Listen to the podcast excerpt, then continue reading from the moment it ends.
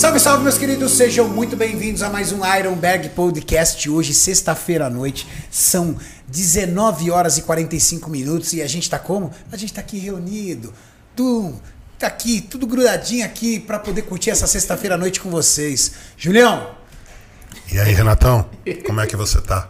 Muzeira, Eu tô feliz. Eu Feliz também, cara. aqui.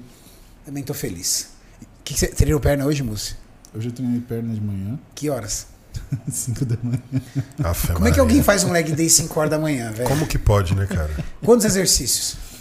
Ah, hoje foi, hoje foi tranquilo. São quatro exercícios, mas cada um seis séries. E é o dia que eu ponho pra bater no quadríceps. Então o leg press pra mim é série de 30, né? Então Ó. são seis séries de 30. 6 séries de 30. Carga progressiva? Não, eu coloco o máximo e aí, em vez de tirar a carga, eu faço rest pause.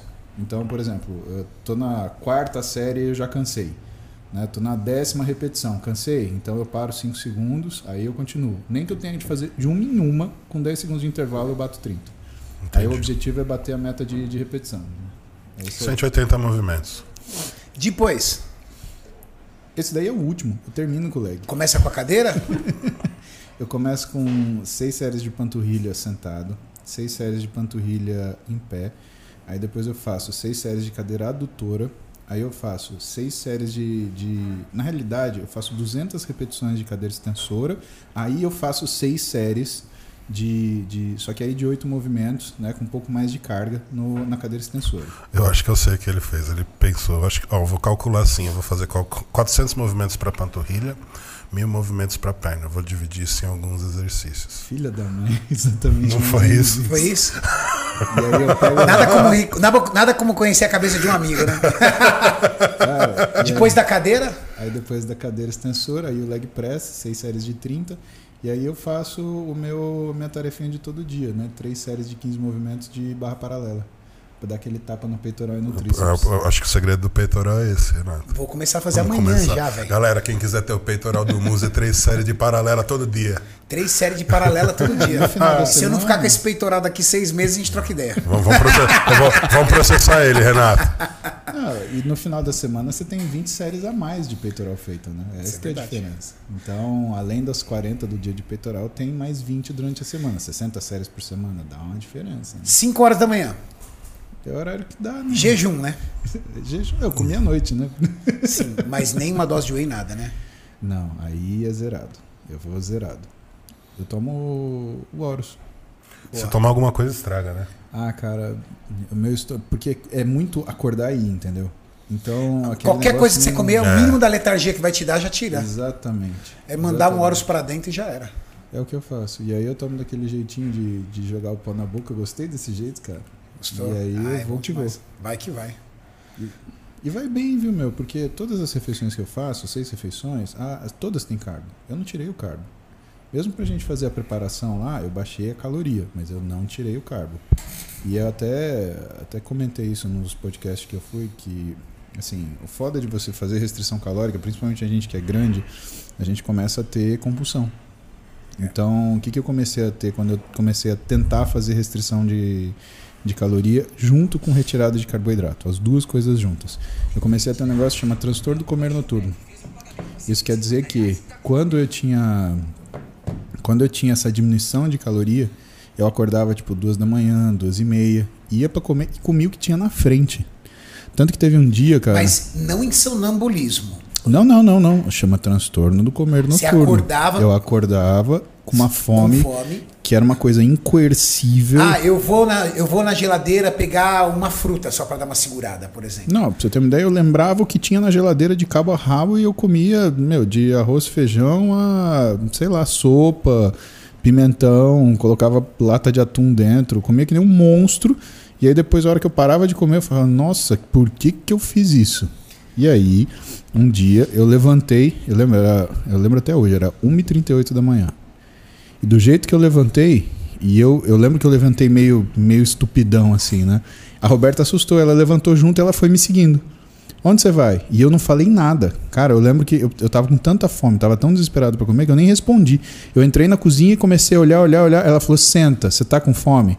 Ela fez arroz, feijão e carne pra mim às duas da manhã, velho.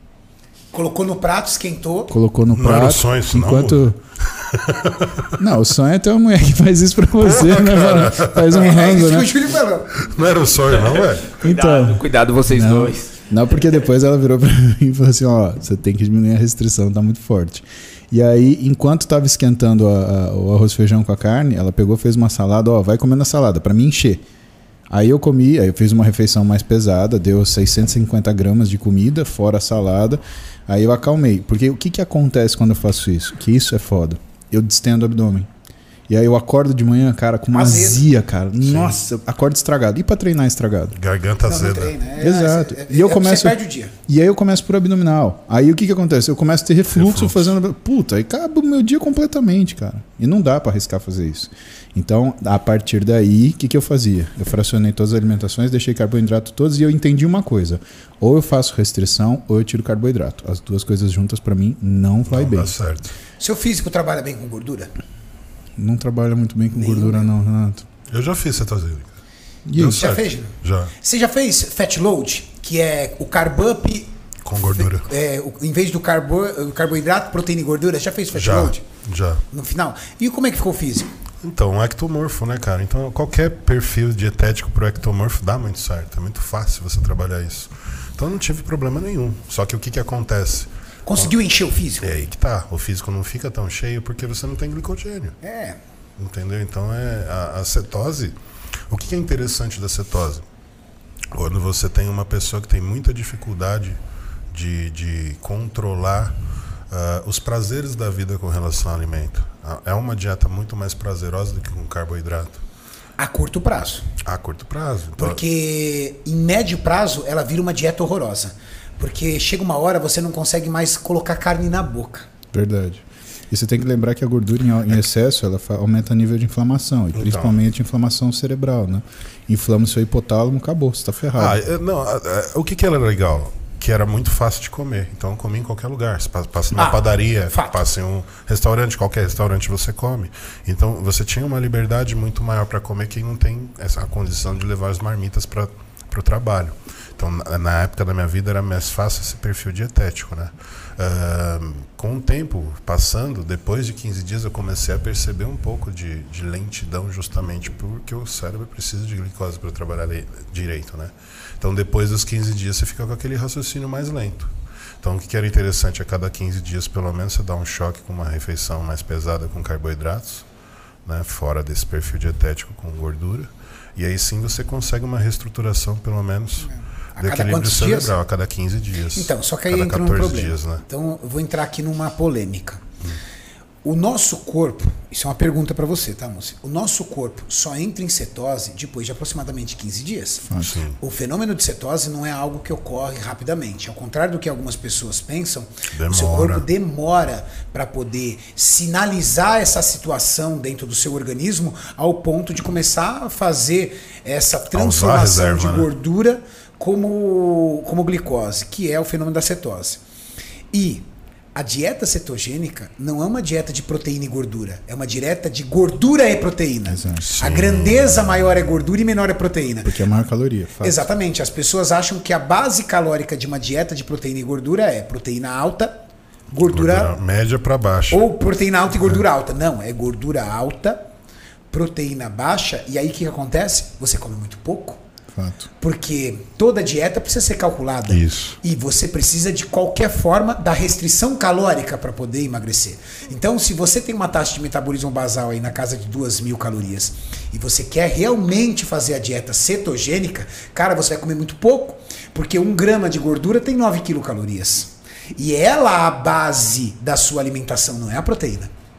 Ah, Pelo assim, menos você se falando- você seguir a risca a dieta cetogênica, o conceito dieta cetogênica, Sim. né?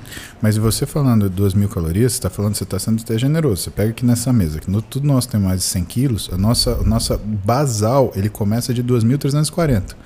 Né, Muito que generoso, é, é o, é o cálculo de Harris Benedict. Então, fazendo a conta de cabeça assim muito rapidamente, um de cara de 100 2.400. quilos é 2.340. Aí você tem que colocar o arrasto do exercício.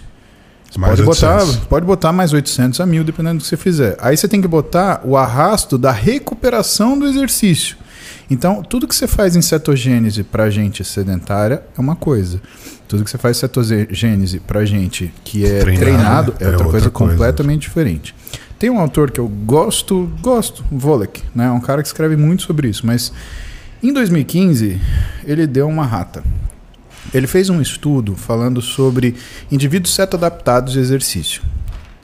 E o que, que ele queria mostrar? Ele queria mostrar que a dieta cetogênica ela era superior né, à dieta normal. E ele colocou indivíduos que não eram cetoadaptados e cetoadaptados em situações contrárias para realizar determinado trabalho.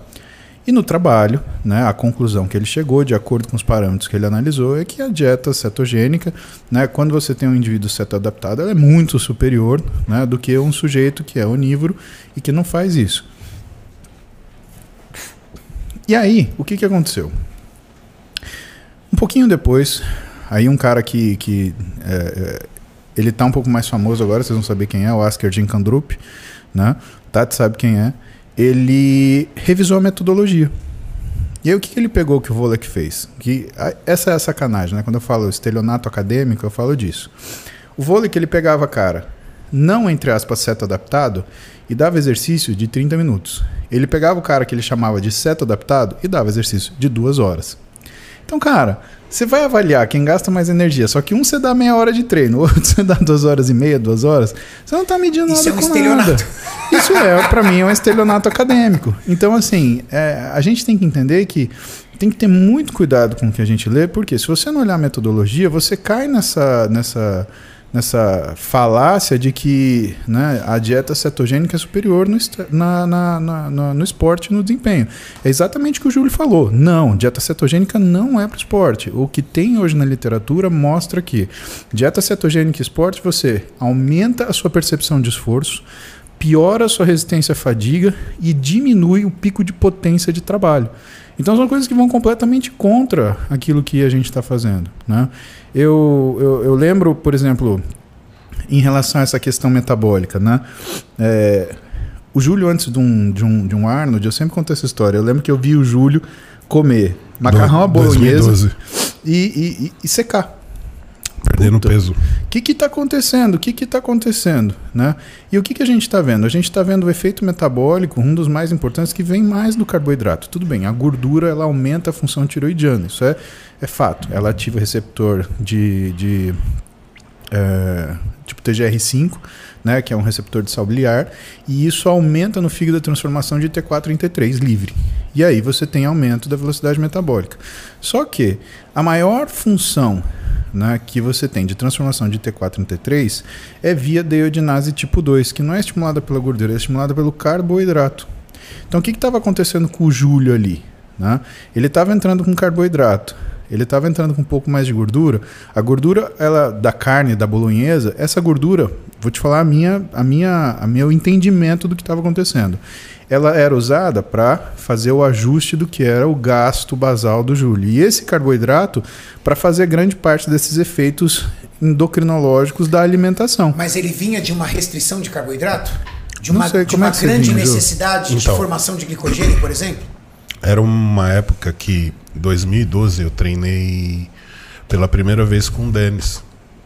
E o Denis, ele tentou a dieta mais padrão comigo. Então, na minha última semana, eu fiz oscilação de sódio, tirei sal, eh, fiz um, um controle drástico de água, não, não, Ixi, não tudo tirei que o água. seu físico não, agu- Tudo não que eu gosta. não podia fazer. Então, assim, eu trouxe o meu físico para a melhor condição da vida, com 112 quilos, extremamente estriado, mas não tinha a volumização necessária. Então, o que, que ele começou a fazer? Ele começou a usar comidas mais pesadas, pediu para eu comer macarrão. Era- Eu estava comendo quando o músico chegou, era macarrão. Era 400 gramas de macarrão cru.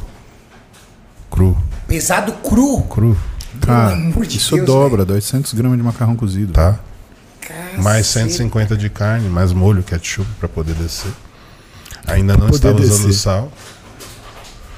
Entendeu? E tava comendo aquela quantidade absurda e eu, foi quando eu conheci o Musa e eu perguntei para ele, falei, cara, eu não sei mais o que fazer, porque eu tô comendo quantidades absurdas de, de, de alimento, mas não tô conseguindo eh, a, a consistência que eu preciso para competição. Tô perdendo volume e não consigo ficar denso, tô ficando flat. Depois que eu fui entender, tava faltando água e sal. Exatamente. Por quê? Porque o carboidrato, o carboidrato também pede água e sal. E o que, que é foda? A gente tem que entender que o músculo ele depende de um balanço hidroeletrolítico. Por quê? 75% pelo menos do músculo é água. Então não dá para você tirar carboidrato e sal por muito tempo ao mesmo tempo. Você consegue né, fazer esse esquema de desidratação, mas por um período curto. A hora que você perde completamente o sal, ou perde numa margem já que você não consegue manter o que é a, a, a densidade muscular. Você não tem glicogênio para manter isso. E se você tiver tirado, por exemplo, a creatina da suplementação, Eu não cara, usava. você fica flat, flat, flat, você não consegue voltar. É por isso que a gente fala, eu falo muito contra o uso de diurético, porque o diurético ele faz isso de uma forma medicamentosa, é uma droga. Cara, você não consegue vencer a droga. Então é aqueles caras que fica aquele físico, aquele músculo bandeirando, que se ele contrai, contrai, o músculo não vem, não vem, não inteiro. vem. E que, meu, Pior do que isso é quando o cara usa diurético e juntamente com isso corta o sal. puta. Eu vou. Aí o estrago tá Então. feito. Porque quando. É assim. É, é muito importante pra galera que tá acompanhando. É muito comum o uso de diurético em reta final de preparação, principalmente em duas situações. Situação número um: se o atleta não conseguiu chegar na condição física máxima dele a nível de percentual de gordura. Condição dois: se ele tá em severa dificuldade para bater peso. É muito comum você pegar três, quatro dias antes. Mas quando o preparador é experiente, ele entra com diurético, mas não corta o sal. Ele mantém o sal e mantém a ingestão de água. Porque se ele muda essa combinação, é fatal. É cãibra, é fraqueza nas pernas. O cara não levanta pra treinar. Aí não adianta nada. O cara vai ficar quatro dias sem conseguir treinar. Fala, João. Ó, continuando a linha de raciocínio, ali foi detectado, além desses dois erros, um erro que era um dos erros mais graves e que foi cometido por mim e por muitas pessoas que competem por anos, e ainda eu vejo hoje. Ah, eu, com esse meu problema de metabolismo acelerado, logo liguei pro Denis e falei: Denis, eu tô tendo problema muito com cãibra. Posso tomar meu slow car? Que- Ele falou: o que, que é isso? Aquela teoria old school que tá faltando potássio, daí vem a Exato. cãibra. Aí eu falei, potássio, posso tomar o potássio? Ele falou, mas por que você vai tomar potássio? Ele, aí eu peguei e falei, para diminuir a cãibra. Ele falou, se você tomar o potássio, você vai aumentar muito mais a sua chance de ter cãibra. Porque você não tava sem sal. diminuir. Exatamente. Você ia desequilibrar entre Você sódio e potássio, ainda. né? o- o Eu ia piorar o desequilíbrio. Então tem muitas, muitos atletas aí que usam. Tem muito protocolo. É, o, O protocolo é o kitzinho, né, Gil? É. Diurético com slow K. Nossa. Tira o sal, com, coloca o slow K e usa o diurético. Por favor, não façam isso. Isso é a pior cagada que Obrigado, vocês podem Júlio. fazer. Tanto que aí, eu não sei se. Eu escutei uma história, por exemplo, que no Mr. Olympia de 2008, que atrasou a final, não sei se vocês lembram, que ganhou Dexter Jackson. Sim. né? Eh, vou te falar de rumores, tá? Não quero ofender ninguém, eu tenho o maior respeito pelas pessoas, conheço elas pessoalmente e, assim, admiro-as absolutamente. Só que não é porque a gente admira que a gente não vai considerar aquilo que são as coisas que elas poderiam ter feito melhor, tá? A gente fala que o Mr. Olympia de 2018 não foi que o Dexter ganhou, foi que o Jay perdeu. 2008. Exato. Foi isso mesmo. E uma das coisas que é aventada é justamente esse desequilíbrio de sódio que aconteceu né, por causa de um, uma, uma- um, um Um estratégico. de finalização. Então, cara, você imagina, se um Olímpia ele tá sujeito a uma coisa dessa, meu, não mexe com diurético, cara. Não, Ou se você vai mexer com um diurético, que você mexa com um preparador muito experiente. Porque existem, eu já vi preparadores experientes usar o diurético assim em doses que eu falei, ferrou, velho. Não, e Em além, dose assim, a- além de usar o de falar diurético, assim, 150 miligramas É. entre hidroclorotiazida e, e, e, e, espirulactona. quando não 150 usa o, miligramas. o, o, o- usa o pior de todos, o Lasix. Cara, já vi preparadores usar Lasix. Cara, usar Lasix, eu particularmente falo, é, é brincar. Sabe brincar com álcool no fogo, assim? O cara É. tem que manjar muito. Porque É lamber faca. É, Cara, Lamber eu, faca. eu acho que nem manjar, cara. Se você manja, é uma coisa que você não mexe. Tem algumas coisas que matam fisiculturistas. São três: insulina, T3 e diurético. E dessas aqui É, mais mata geralmente. é o diurético. Por quê? Porque o cara ele faz um desequilíbrio rápido hidroeletrolítico. Você não consegue. Se o cara faz um infarto, se ele faz uma parada cardíaca, você não consegue reanimar porque você não tem troca de sódio. Cara, é, isso Eu, isso daí é, é meu, tá? Eu, eu acho que diurético Aí é um negócio. médico, né? Aí entra o médico e o médico fala: não use diurético. Isso daí você vai se lascar e você vai não só comprometer o que é a aparência do seu físico, porque isso daí é um tiro assim, no meio de, no meio de mil você pode acertar, só que você tem 999 para errar. Então você tem que olhar isso daí com, com muito pragmatismo. Né? Só que tem um detalhe, Lúcio. É muito comum hoje dermatologista prescrever espirolactona, que Ah. também é um diurético, entre 25 e 50 miligramas ao Hum, dia super comum. para melhorar a qualidade de pele, mas tipo ad eterno, do tipo, pode Meses. Doses meses. até maiores, viu, Renato? Eu já vi 100 miligramas. manter. Isso. Eu, 150. eu não quero, por favor, eu não quero, por favor, que você questione isso. Porque a prática médica não está aqui para ser questionada. Mas Mas, eu eu, gostaria que você me isso explicasse acontece. se isso pode gerar algum dano renal, se existe algum tipo de estudo, ou às vezes nem tem, do uso constante de diurético assim durante dois, três anos de forma ininterrupta. Não, isso a gente vê muito em paciente que tem anorexia. Paciente que tem anorexia, eles fazem abuso de diurético, né? Uh, não é que todos fazem, mas se existe uma droga preferencial para ser abusada, são os diuréticos, né? Porque eles fazem perder peso muito rápido. A gente tem muita água, né? E o grande problema é o seguinte: você aumenta o que é o estresse do trabalho renal. Porém, a espironolactona, ela não age em troca de sódio, ela age como bloqueador de receptor androgênico. Então, o problema da espironolactona, na verdade, é que ela é uma droga que modifica o equilíbrio hormonal do paciente e você não percebe. Por quê? Porque você bloqueia o receptor androgênico, mas você não mexe na produção de testosterona. Então. Ela eu- bloqueia o receptor androgênico. Isso. E isso no homem, Exatamente. em funções relacionadas ao hormônio androgênico. Existe. Pode haver existe- algum rebote? Com certeza.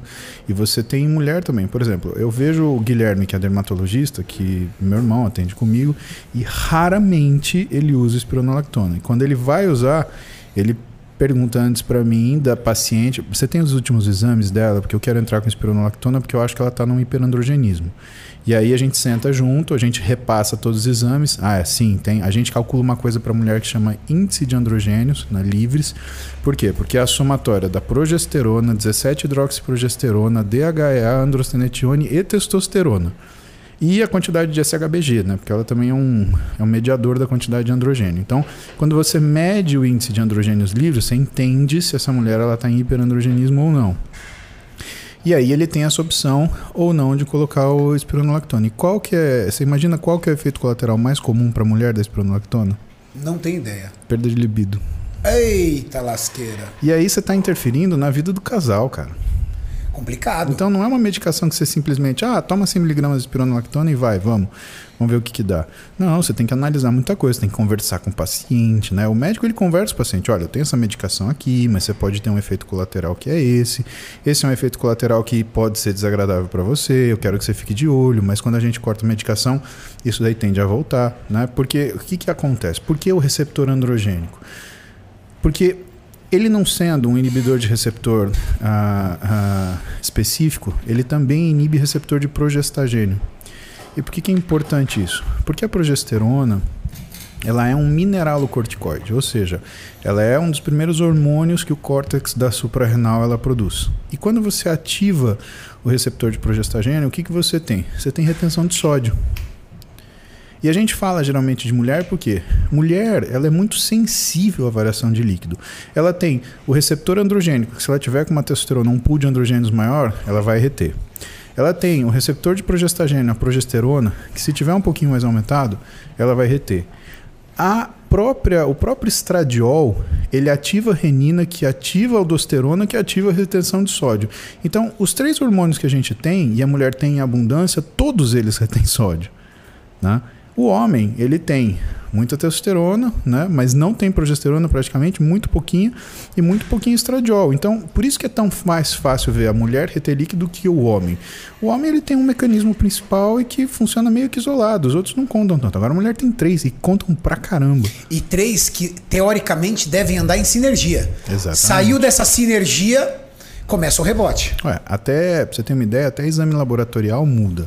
Uma coisa é a mulher na fase onde ela está antes da ovulação e outra é pós-ovulação. Antes da ovulação, ela está com todos os hormônios baixos. Pós-ovulação, ela está com todos altos. O estradiol está alto, a progesterona está alta. Então, o que, que acontece, por exemplo, também, né, que você vê essa diferenciação? Esses hormônios altos, então, se você pega uma mulher que você faz dosagens de, de, de enzimas, por exemplo, para ver o trabalho muscular dela. Você quer ter uma ideia disso, né? Se você faz essa mulher fazer o mesmo treino, com a mesma dieta, com a mesma carga, se você dosa no período pré-ovulatório ou pós-ovulatório, você tem uma taxa de CPK completamente diferente. Por que isso? Porque o CPK a gente usa mais ou menos como um preditor de intensidade de treino, de uso de massa muscular, mas ele é um preditor de dano celular. Então, se você, por exemplo, tomar uma injeção, você tem aumento do CPK. Se você tomar um, uma paulistinha num amigo seu, você tem aumento de CPK. Você tem um hematoma, você tem aumento de CPK. E o que, que é a diferença da mulher pré e pós é, fase ovulatória? Fase ovulatória depois, ela tem um monte de hormônio, então a recuperação dela fica melhor. Por isso tem um monte de mulher que começa a treinar ferradamente de carga da ovulação até perto da menstruação, uns 4, 5 dias antes da menstruação. Aí vem a tensão pré-menstrual, o estradiol cai de uma vez, a progesterona vai caindo devagar e aí a força dela vai embora também e volta depois de uns 4, 5 dias da menstruação, a hora que a coisa começa a voltar a funcionar. Então até isso a gente leva em consideração, sabe, Renato? É, não é uma ciência fácil, cara. É... E ela é difícil porque ela é dinâmica. Então, além de você saber quem é a pessoa, você tem que entender que momento que ela está.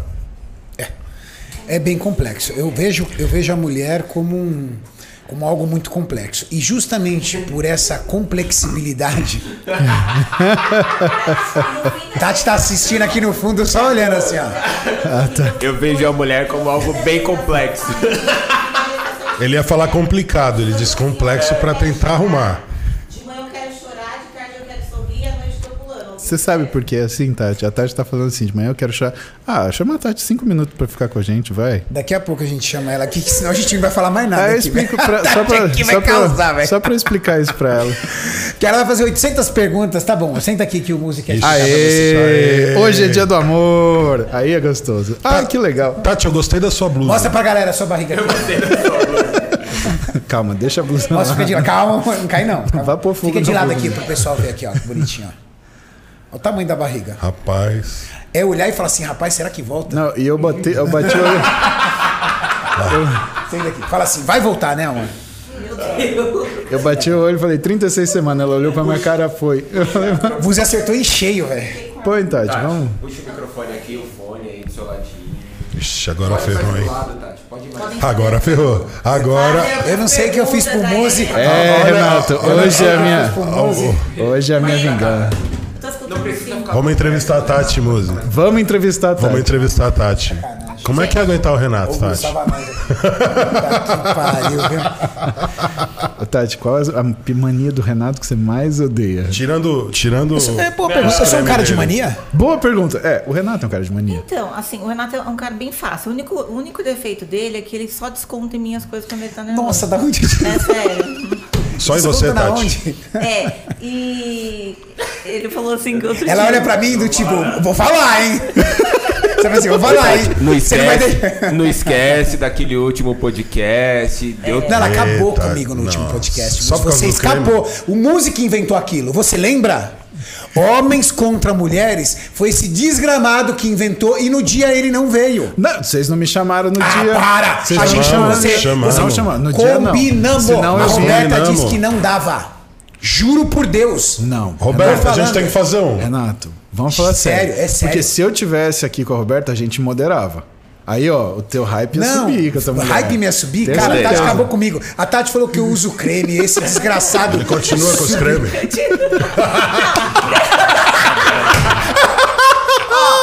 Quando eu tomo banho, ele pergunta: Por já todo o passou corpo? todo o seu creminho no corpo? Por todo o corpo, Tati. Por todo o corpo. Olha lá, ó. eu tô, te... eu tô quieto, Renato. Não, você não tá Eu quieto. tô quieto. Eu só pergunto, ela responde. Não, mas vamos falar. O Renato é muito organizado. Muito, assim. sou Ele nem metódico. parece homem, muito metódico. Nem- não, nem- não. ele nem- Tati! Porra, Tatiane! Porra, Tatiane! Peraí, ele nem... vamos continuar. Tati, ele nem parece homem. Não, Ô, Tati, me ajuda a te defender, Não, eu Tati. disse Não, me- assim, que ele não não- acaba comigo. Eu tô até suando de nervoso aqui. Como que você faz uma dessa comigo? Te chama pra sentar com a gente. Eu disse assim Tati, que Pra você falar bem do seu as marido. coisas ruins que os Eu queria, têm, eu queria entender como que a Valentina saiu assim. Não, mas... Ele saiu. Ele foi embora! Renato, volta aqui, cara. Nessa, Hostess! pa- nessa parte, Hostess! nessa parte eu não posso dar muito propaganda, mas a, a, a texto dele é Isso, boa, é é, verdade. alta, é verdade. texto é alta? É, desde sempre. Por isso que você veio aqui hoje controlar texto, né? É. Ô, Tati, o Renato dorme muito aqui. no sofá? Não, não, eu Ó, sou gente boa. Não, vamos lá. Vamos lá. É, esse Já é um que- mito, já que esse é um ele mito saiu, legal. Você, ó, você, vamos continuar. você faz ele dormir no sofá? Não, assim, eu sou bem ciumenta. Eu é sei, verdade. verdade. É, mas eu já fui pior. Que legal. Sério? Você admite. Muito, Meu muito. Deus. Que eu penso assim que se. A nível de aparecer na casa dele de manhã, assim, que eu tinha Do chave. nada. É. Ah, não, vai, não vem dormir hoje em casa. Não, então tá bom. Você cheira a sopa dele, dá aquela olhada. Olha. Tem que eu, dar. Eu vejo tudo. Agora não mais, mas direct, WhatsApp, tudo. Direto. Tem, tem inspeção da polícia sempre. Claro. É isso aí, Tati. O dia que ele foi lá no Toguro, que você falou que o Toguro não é feliz. Não, Toguro não é nervosa. feliz, Tati. A, a vez que eu fiquei mais nervosa foi quando ele tirou foto com as meninas sem camisa. Aí ficou todo mundo. Sacou a peita. Foi lá, todo bonitão. Tiozão Ele, sacou a ele tinha peita. prome- prometido pra mim que ele não ia fazer isso, entendeu? Daí eu falei, ó. Não, ó, gracinha. pra você aliviar a sua consciência, a Roberta, ela, ela já briga se eu tiro sem camisa. Então, se você só briga com o Renato, se ele tira sem camisa com um monte de mulher, meu, você é legal pra caramba. Ele voltou, É, ó. Assim, das meninas mais saidinhas, eu não tenho tantos ciúmes assim, né? Porque eu sei que. Mas. Se garante. daquelas que se fazem de, de As santinha. santinhas. É. É, que vem pedir, avalia meu shape, tiozão. É, que avalia meu de shape. amiga, sabe? Eu sei, eu sei, eu sei. Deixa eu Tati te- é deixa- desconfiada. Então, como, deixa do- eu- como toda boa virginiana. Quando ela encana numa pessoa, velho, ela mira na pessoa e pra pessoa Até ela- provar pra Ah, ela. isso. Ela vai buscar. A pessoa vai ter que provar muito pra ela outra coisa. Tati, Ela deixa eu te perguntar outra coisa. O Renato, ele tem essa característica meio de paizão. O pessoal chama ele de tiozão, mas ele é meio paizão. Ele chama os meninos de filho, filho, filho. Me conta do Renato pai. O que, que são as coisas que mais chamam a atenção nele? Ah, ele é muito carinhoso, muito preocupado. E o tempo, o, o- a maior qualidade do Renato é o seguinte: ele tem pouco tempo, mas todas as vezes o tempo que ele tem é 100%. Ele super se dedica. Isso com o Thales, isso comigo. Com a sempre assim, família. preocupa- a preocupação dele do tipo: nossa, você tá bem, vamos passar um tempo só a gente. Isso é, é- sempre foi assim. E tem uma coisa que a gente chama né, de síndrome de Electra, né? Que na realidade é a relação. Ah, você quer te perguntar uma Pergunta. coisa? Ai, meu Deus do céu. Muzi, eu que- juro pra você, eu não sei o que eu fiz pra você, Você irmão, pra você no fazer isso final comigo. da gestação, por conta de começar a liberar ocitocina, eu tô falando assim só besteira que essa parte eu não entendo, tá? Mas tô pensando aqui. Por liberar ocitocina demais, você fica muito apaixonada, porque eu acho que eu tô mais apaixonada do que ele. Entendeu? Ela chega. A gente, é, nós estávamos no México. Ai, eu A gente mano, acordava às não. 7 horas da manhã, ia dormir às 3 horas da manhã trabalhando, Não, eu produzindo vi, eu vi. três vídeos por dia. Nossa senhora. Aí, e ali? Eu tô produzindo vídeos. Então, eu, eu, eu, eu, eu trabalhava com o Júlio, trabalhava com. o Maurício. Aí teve uma hora no vídeo que o Maurício me gravou e eu tava ali brincando como se estivesse dançando Sorrindo, salsa. dançando, ali. brincando. Ela mandou assim pra mim: Nossa, acabei de ver o vídeo agora. Eu perce... não sei, mas você parece mais feliz longe de mim. Aí eu. Que? É, porque, nossa, eu vejo a tua felicidade quando tá longe. Eu tô aqui triste, mas eu sinto a sua felicidade longe de mim. Não, Renato. Eu, ó, graças ao Júlio, vou fazer aqui um agradecimento público. Graças Ó, ao Júlio, obrigado, obrigado. nós comemos no México, Nossa. porque o Júlio teve a consideração em dieta. Por isso que eu falo, quando o atleta é, é, é, é experiente, Cabeçudo, a cabeça é foda. O Júlio tava em dieta, ele ligou pra mim e falou assim, um dia antes, faltava 10 dias pra competição dele. Mano, não, 10 de caramba, faltava Uma- uma, uma semana, semana. era tipo segunda-feira. É. Uma semana, né? Mano, o que, que você tá comendo? Ah, Júlio, arroz, brócolis, frango, carne. Não, por quê? Porque eu tô indo no mercado. Cara, ele foi no mercado, daqui a pouco ele mandou a foto. Mandou a foto pra você, Maurício? Mandou um videozinho. Assim, ó, todas as marmitas prontas. Ele comprou marmita, ele pesou a comida, ele colocou tudo, todas as marmitas prontas. Não quis me levar, Cara, a gente vai viajar com os atletas agora. A gente.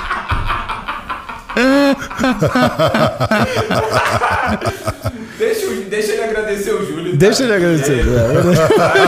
Agradece. Porra, fez uma falta isso na Europa. Deixa ele Cara, agradecer Porra. pra galera prestar atenção. A gente, a gente foi viajar pra galera na Europa Pro, mas não ganhamos um pratinho de comida. Não, fizer, gente. não, Nada. não passaram um café pra Não vocês. passaram um café pra gente. Os caras estavam mortos lá. Julião cozinhando pra gente. Tá vendo? Marmita toda Tá pronta, vendo? velho. toda- E uma delícia, hein? Tava E, bom. não, E uma meu, delícia, Júlio, detalhe. o, o Júlio, eu abri a marmita e aquela marmita raiz. Frangão clarinho, arrozinho branco, Ele falou que seu tempero é bom. Cara, surreal.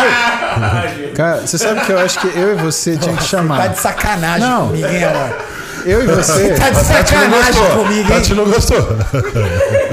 Falando que eu falei que o tempero do Júlio é bom, que papo é esse, amor? Ué, mas cara. Primeiro você fala que eu não pareço homem, agora você vem que eu falo, pô, tu tá de sacanagem comigo hoje, hein, meu? Não, mas a gente tem que saber interpretar o que são as. as, O as problema é a interpretação de quem tá assistindo. Ó, vem cá, vem cá, vem cá, mas qual a sua preocupação? Se você já é casado e, e pra mim já é o suficiente. É bom que as meninas achem que não é, não é nada bom, gente. Nem mandem direct, não fiquem nem de olho. é meu, essa hora que É você vai ruim, é- é responder ruim, Tati? que. É, não, não. nem É ruim? É, não, não. não É. Queria saber dele. Nem funciona direito. Faz uma declaração pra sua mulher. Você aproveita, a né, pergunta Você é é: viado é verdade que no cacete. final então isso acontece, mas a mulher assim ou não? Então eu vou fazer uma resposta pra você. Você vai esperar 10 minutos que eu preciso contar isso pra sua mulher. Vixe. E aí depois eu vou te fazer uma pergunta Ó, que vai ser dolorida. Eu tô Tá quieto. Você vem falar de mim, mas hoje é ele. Não, não. Eu tô de boa, velho. É verdade, eu tô de boa, cara. Eu comecei a fazer terapia. Depois eu vou chamar o bom. você no WhatsApp pra entender Depois o que você eu vai me fiz aqui. cobrar. Doutora. Nádia. Um beijo pra minha doutora Não, Nádia. não, não, ó, vocês sabem, vocês são as duas pessoas que eu mais Tati, tenho você tá reluzente, aqui, cara. Você que- tá verde, conta. Eu tô ficando madura ainda. Vai, vai. Você tá quase madura. Tô quase. Então vamos lá, segura que eu vou te contar. A questão é a seguinte: não é a ocitocina. O que faz a diferença é o estradiol. Você tá com estradiol hoje que é entre 5 mil e 10 mil. O teu normal é mais ou menos entre 50 e 100. O estradiol ele sensibiliza algumas áreas do seu cérebro. Lá no seu hipotálamo, onde a gente tem controle de algumas coisas como a percepção de satisfação, recompensa, ele atinge tanto uma área que chama núcleo arqueado, que vai controlar coisas como, por exemplo, sua fome, sua saciedade, sua capacidade anorexígena, como ele vai mexer com o seu núcleo acumbente. O núcleo acumbente, ele trabalha num sistema de neurônios que a gente chama de mesolímbico, que é a área tegumentar, o núcleo acumbente e o córtex pré-frontal. E lá, Tati, você percebe e raciocina a sua recompensa. Quando você está com 5 mil de estradiol, não é que você está mais apaixonado, é que você consegue reconhecer as coisas no seu marido que te fez se apaixonar por ele. Por quê? Porque você está pensando nisso. Tem como dar estradiol pra ele? Você não vai gostar do resultado. Mas o que que é interessante Vocês vão disso? virar amigos, cara. É como É, se mas você. no último mês, assim, é bem complicado, né? Com essa barriga desse tamanho. Que, inclusive, é uma coisa que eu sinto muita falta dessa Meu barriga. Deus do céu, corta o microfone da Tati, pelo amor de Deus, velho. Foi o Luzi. Corta o microfone da Tati, velho, pelo amor de Deus. Não vem me cobrar O depois. Júlio é aquele amigo que tá só apontando aqui, assim, ó. Não, não vem me cobrar depois. Mas olha só, então o que que acontece? Não só você percebe mais aquilo que é a tua, a tua, os teus sentimentos sobre teu marido, mas aquilo te marca mais. E isso é importante por quê? Porque a chave de você ter uma vida em conjunto não é você lembrar das dificuldades, é você ter em mente o que são as coisas que te fizeram escolher ele pela primeira vez. Então ela vai te mandar uma mensagem assim, mas não porque ela tá brava, não porque ela quer te cutucar, mas é porque o amor nela dói. Tá vendo? Essa é a diferença. Agora, o que, que você precisa aprender? Você precisa aprender que a mulher, ela pensa com amor, mas ela fala com a raiva. É, isso é verdade. Então, isso é uma Apesar que eu coisa... falo que, eu, que ele desconta em mim, mas eu também desconto nele. Daí se eu fico assim. Porque eu- isso chama relacionamento. Você desconta nele fazendo o quê, por exemplo? Ela nunca vai falar. Chega em casa às sete e meia da manhã e espera na cozinha ela descer depois de acabar de acordar. Não, eu não acordo mais mal-humorada, amor, juro. Não acordo mais. Até tô me Você vai preparando embora até antes. Pro pós-gestação deixa por quieto. conta disso. Julião, Não. troca ideia aí que eu tô Não, eu indo. cobro, cobro bastante. Do Tipo, ah, não acho que você é mais apaixonado por mim do mesmo jeito. Você não. Agora. é Tipo, mas ela, ela cobra na hora que eu tô numa reunião com seis pessoas, assim, bem na hora. Assim, ó. Aí ela fala assim, nossa, pior que você lê e nem responde. É porque é assim, ó. e tipo, eu no meio da reunião reunião ali, ó. É que eu imagino assim. Sleep exemplo, chart ali, hoje, explicando alguma coisa. Imaginar, tá tudo bem, tô mó barriguda aqui, né? Zoado. Aí, ele tá nem aí, mas antes ele sempre mandava mensagem: tá por onde? Faz umas horas você não me chamou, não sei o que, não sei o que, não sei o que. Agora. Agora nem liga. Então, mas você já parou pra pensar que teu marido ele sabe que tá numa situação de, de ansiedade e que ele não quer piorar isso daí? Não, é. É que é difícil. É, eu É, agora ele tá tentando salvar, né? Agora ele tá tentando salvar, né? Depois, depois do que ele arrumou pra você. Dá um né? beijinho, dá um lá, beijinho, dá um olha lá. beijinho. Aê! Aê! Aproveita que ela tá apaixonada, O Renato. que, que, eu, que, que eu falo pra você? Eu acho que a gente, tem, a gente tem essa capacidade no nosso cérebro de transformar ele da ferramenta pra gente quiser. A gente faz aquilo, você transforma com o teu cérebro, você faz a tua vida do inferno, você faz a tua vida do céu. O que, que você tem que lembrar? Você tá com o seu estradiol alto. Tá? Seu estradiol alto, ele vai te dar essa sensação. É sua progesterona alta com o seu estradiol alto, como a progesterona é um ativador de receptor GABA, então ele baixa o seu nível de alerta, mais ou menos assim. Ele dá uma sossegada em você. Então, você sente aquela coisa gostosa. Tati, viaja no sentimento gostoso. Não viaja pro negócio ruim. Isso é teu controle. Estão te dando um carro. Você tem um caminho ruim e um caminho bom. Vai pro bom. Eu sei que o ruim, ele normalmente, ele te dá uma sensação de alívio imediato. Por quê? Porque também como você está com o estradiol cheio, tua ansiedade é máxima. Você está no final da gestação, tua ansiedade é máxima. Teu apetite, tua fome, tua vontade de comer, ela tá te dando ansiedade, tá no máximo. Não vai jogar isso para ele. Por quê? Porque a única coisa que a gente quer de vocês é ver vocês felizes. É isso que é o nosso... Esse é o nosso médico, Paulo Caraca, pelo amor de Deus.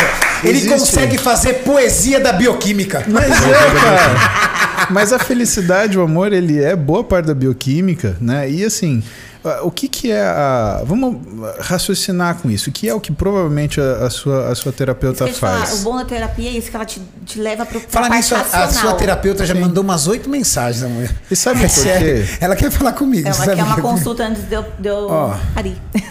Caraca, ela- ela mandou ó, uma, duas, três, aí ela colocou agora a última aqui. Renato, fico constrangida em insistir, mas tenho certeza que vai me agradecer. Essa é uma boa terapeuta, doutora Nádia. Senhora, do Ela tá enxergando a merda lá na frente. Responde ela aí. Ela tá enxergando a merda lá na frente, Renato. Ou ela tá virando e falando assim, cara, tô com dó de você. Vem cá que eu vou, vou te explicar como é que Não, você não. sai dessa. Leva, leva, Eu ela vou te lá. ensinar que botão que você aperta nessa mulher pra ela funcionar de Ela tá sendo uma visionária, Renato. Ai, ai, doutora Mas, ó, Nádia. Tati, Fera demais. Quando a gente tem núcleo pré-frontal ele funcionando, você tem capacidade de simulação. Só que o futuro não é nada sem o passado. Ou seja, você tem que lembrar do que você tem na sua história. E a gente escolhe a nossa história se a gente quer viver bem ou se a gente quer viver mal. Quer sentir satisfação naquilo que você fez? Quer diminuir o medo? Quer diminuir a ansiedade? Usa o seu córtex pré-frontal para simular as coisas boas que você quer fazer. Sabe o que é um sintoma de você estar bem com você mesmo? É Quando você deita no seu travesseiro, você deita no travesseiro e você sonha com você, conquistando seus sonhos, fazendo aquilo que você gostaria, tendo perto das pessoas que você gostaria. Quando você deita no travesseiro com estresse, tua cabeça está ruim. O outro dia vai ser ruim. Quando você percebe que você consegue controlar isso, e a gente chama isso de técnicas de atenção plena, mindfulness, como queira, você começa a usar essa ferramenta para o bem. E aí é o que eu te falo, que é a pergunta e o exercício. Pega um caderno, pega uma folha, coloca o nome do seu marido, coloca todas as coisas que você admira nele. Coloca todas as coisas que você admira nos homens. Coloca todas as coisas que você admira no seu pai. Quando você vir que o seu marido ele é a soma dessas duas coisas juntas e mais, aí você toma uma atitude. Aí você manda uma mensagem, É, aí não, você mas é faz sério, eu uma não coisa vejo assim. defeito no Renato. É- Tá vendo? Como não? Não, não vejo. Pelo amor de Deus, tá? Você depois desse tá relato- problema na visão. Não, a- o que eu cobro é só essa questão que eu sinto no final da gestação de, de sei lá, essas coisas, sabe? De estar mais perto. Perto, de. Mais perto realmente é uma dificuldade. É, não mais perto. Porque apesar de ele trabalhar bastante, a gente tá sempre junto, Sim. né? Mas é mais tempo. É, não, assim, mas assim, de ficar. Porque o Renato sempre foi muito, extremamente, muito, assim, romântico, essas coisas, entendeu? Mas eu fico pra ele. Me, me liga, perguntam como é que eu tô, não sei o que, essas coisinhas, entendeu? De...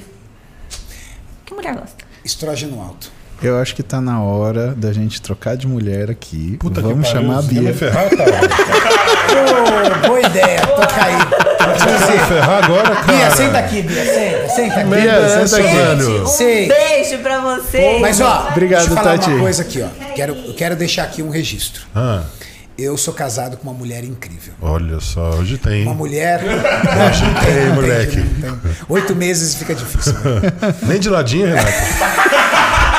Até, até esses dias tava. Ah, bom. Mas Vai agora lá, tá um pô. pouquinho mais difícil. De Mas ladinho, logo pô. vai ter bastante. Eu sou casado com uma mulher incrível, porque, acima de tudo, o que, que a Tati sempre busca dentro da minha casa? Trazer um eh, trazer, eh, reunir estabilidade. Eh, eu não sou uma pessoa muito fácil em alguns aspectos. E toda pessoa que consegue sair da onde eu saí e chegar aonde eu cheguei, ela é uma pessoa de extremos. Ela não é uma pessoa muito normal. É, é fato. Porque se você é uma pessoa muito retilínea, você não consegue agir de forma drástica em alguns momentos para sair de uma mãe empregada doméstica com um pai aposentado recebendo cesta básica de parente para sobreviver para ter uma empresa hoje avaliada em algumas dezenas de milhões. É difícil. Mas essa construção faz de você um cara um pouco mais difícil. Então, se você olhar meu armário, e eu fui forjado dentro do nosso esporte. Então, as minhas cuecas alinhadas, meias separadas. Coisa de velho, né? Eu, não, eu faço isso a vida inteira. É coisa de pessoa metódica. Eu chego em casa, eu tiro roupa suja no cesto sujo, roupa limpa de volta no closet, sapato dentro da sapateira. E isso, quem é assim, se sente agredido com quem não é assim.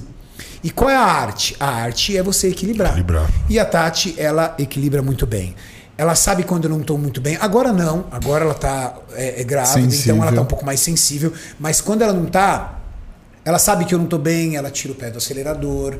Se eu tiver ocupado dentro de uma reunião, eu falo, olha, agora eu não consigo falar, ela, ok. Então, ela é uma pessoa espetacular. E tenho certeza, se eu hoje consigo conciliar todas as atividades que eu concilio e toda a progressão de carreira que eu tenho, é porque ela tá ali do meu lado, não é atrás de mim. Uma mulher de valor não fica atrás de você, ela fica do seu lado.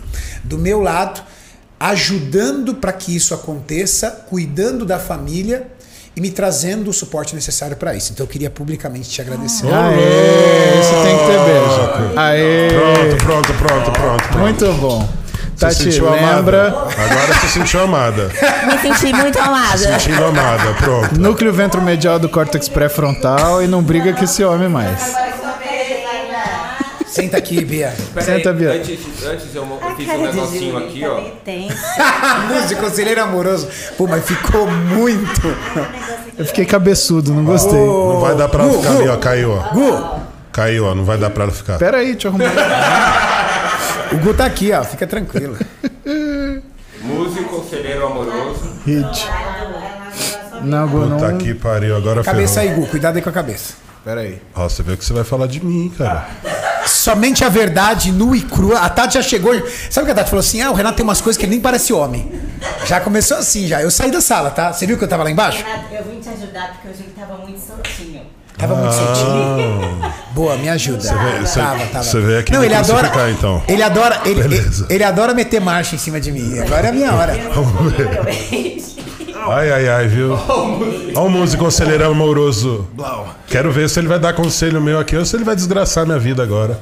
Jamais. A gente Vamos nunca ver. faz isso com os Vamos amigos. ver, o que a gente ver. faz é descobrir alguns pequenos ai, segredos. ai, ai, ai, ai. Maurício, FaceTime, chama a Beta aí. Pode ser. Tem essa. Na Ela próxima tá- você escapa. Ela tá, Super fazendo, trunfo. ela tá fazendo o trabalho do mestrado dela. Yeah! Ah, não deixa, vai atender. deixa, deixa. Sorte sua.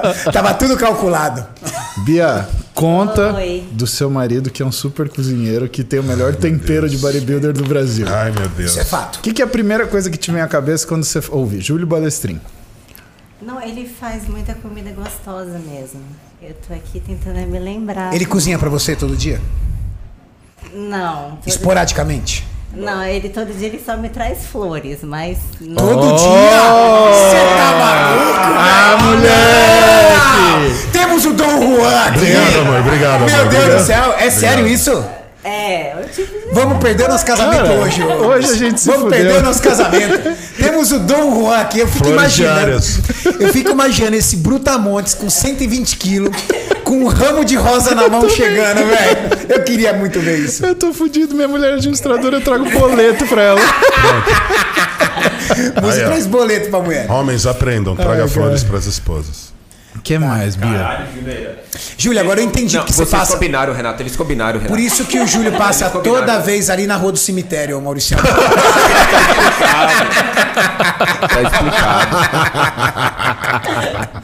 Ô, Renato, você não acha que é muita vigarice? Não, eu acho que eles combinaram isso daí. Não, é muita vigarice. Não, eles comigo, cara. combinaram, certeza. É que eles sabem da naturalidade da Tati, entendeu? Não, não, eu tô falando, eles combinaram da flor aí. Tipo, Não é sério, cara. Todo dia eu levo flor pra ela. Ele quer garantir. falaram falaram Sério? Da, da flor. Que cor que é a flor aqui? Hã? Olha só. Hã? É, não são rosas vermelhas, não, mas. Elas não são vermelhas, apenas isso. Bia, eu tenho uma pergunta pra você. Quem ficou dando ideia em quem no começo do namoro? Quem correu atrás de quem? Não Boa. foi ele. Foi ele? Foi. Foi você, Julinha. Foi, lógico. Foi difícil, Julião? Fez jogo, me- meteu um jogo duro? Ela deu uma, ela meteu uma mala pra cima Nossa, de a mim. Tati meteu mó mala pra cima de mim, velho. Aí eu falei, ah, é, então tá, foda-se. Vou te pegar só pra falar que eu te peguei. Depois eu vou contar pra você. Aí quando eu. Quando você tocou o foda-se? Não, quando eu toquei o foda-se, ela viu que.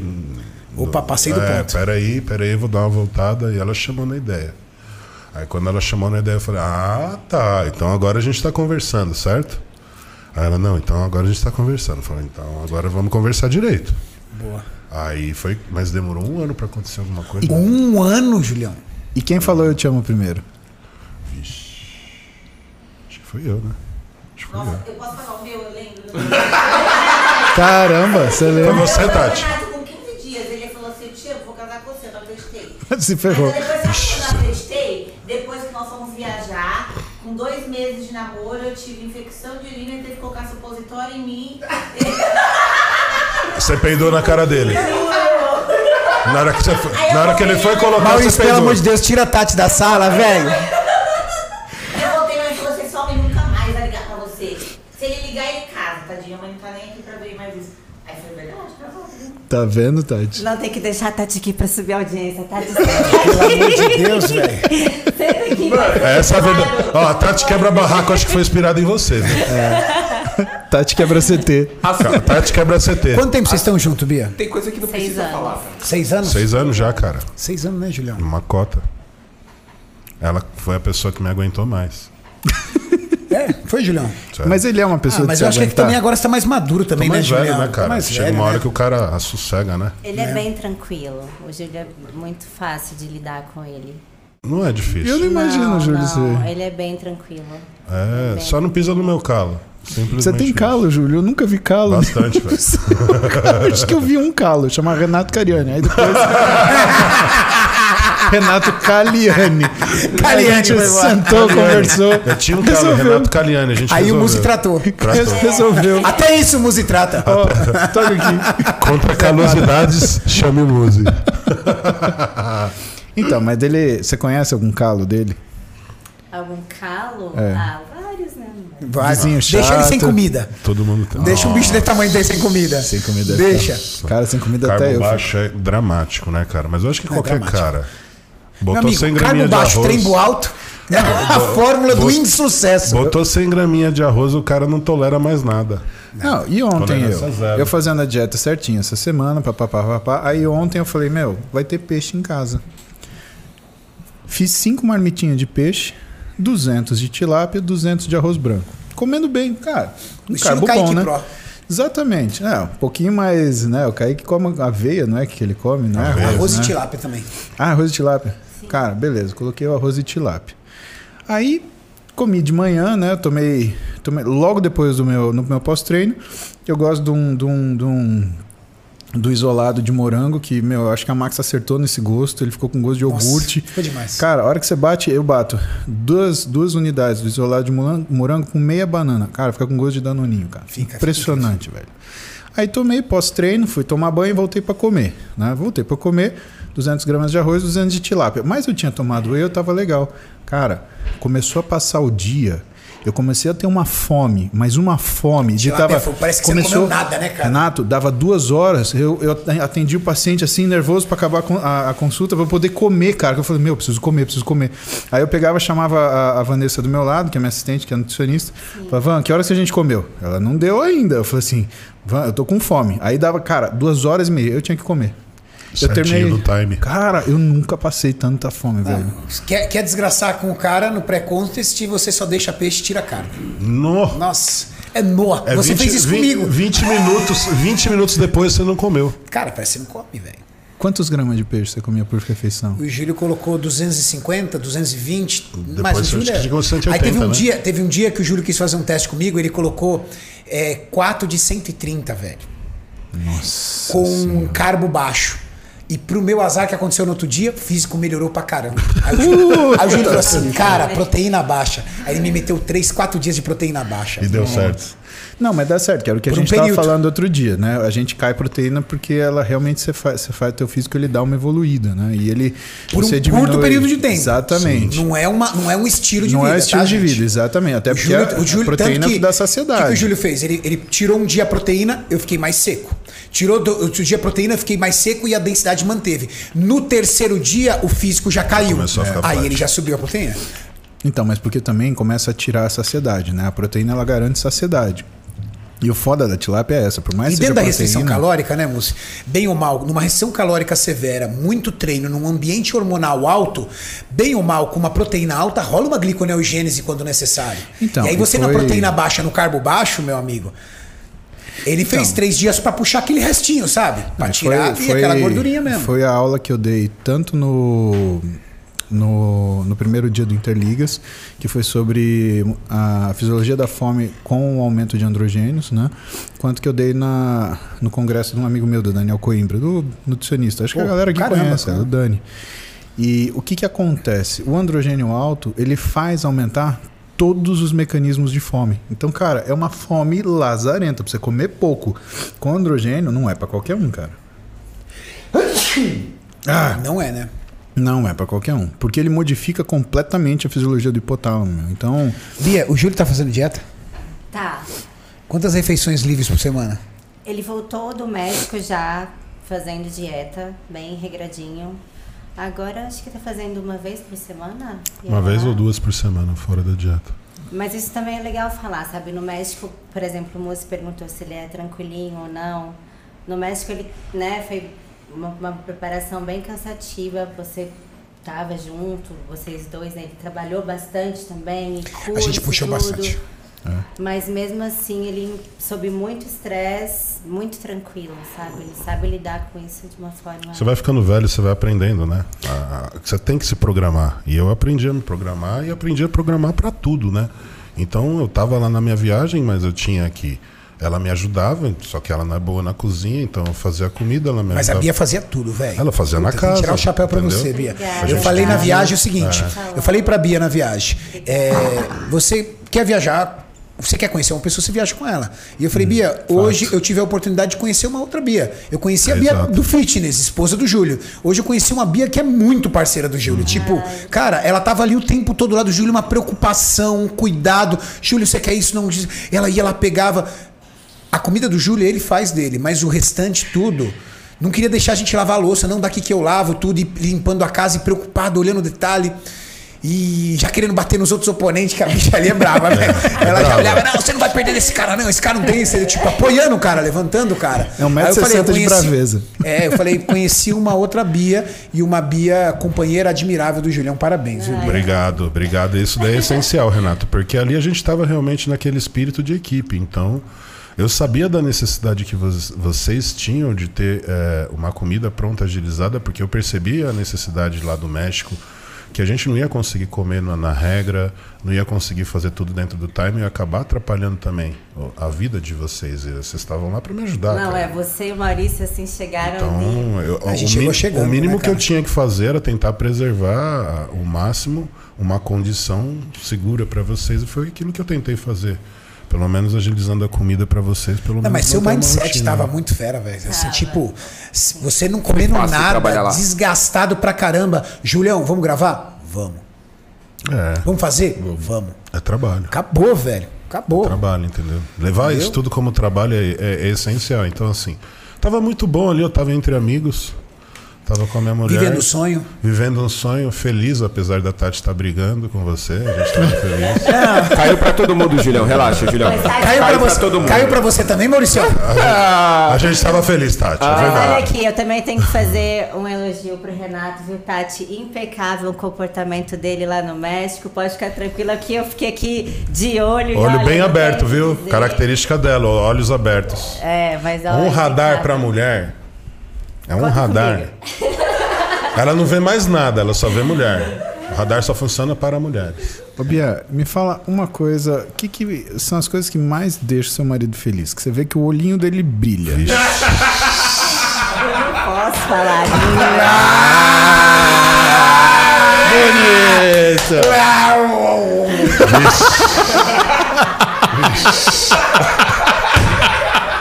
Coisa mais fácil de responder no mundo, velho. Brilha, Entendeu? Nada como beber água. O olho dele brilha, meu amigo. Brilha, brilha, brilha. Somos todos bodybuilders. Hashtag. Maurício, tem que ter um churrasco na sua casa, hein? Maurício, tem que Ó, ter. depois, Aliás, depois do evento, hein? Depois do evento, churrasco na minha casa. Então, Aniversário do Maurício, churrasco especial. dia 12 de setembro, meu Nossa aniversário. senhora, Maurício na churrasqueira. Presente. Vamos filmar. Vamos filmar tudo. O Maurício faz 28 anos, né? Mas é 20, convidado, 27, de novo, Ju. porque a gente vai ficar junto. Bia, querida, não. Obrigado pela sua participação. Você, te garanto que você saiu bem melhor que a Tati, tá? Mas por favor, não traga a Tati pra mesa A novamente. Tati tava voltando já. Porque já tava na metade do Ela tava na metade. eu já vejo a capa do Notícias Maromba. Tati fala ao vivo que Renato não parece homem. Entendeu? Vai ser difícil pra mim a partir de amanhã. Marcelão vai lá Foda chegar você com os fala que você gosta do meu tempero, Renato. Ah, é. Renato, é, você Puta gosta que do... pariu, viu, velho? Não, hoje, hoje, hoje você se Você prepara, cara. Você não viu. Você se prepara. Não, velho. quando o Muzi chamou, minhas pernas tremeu já.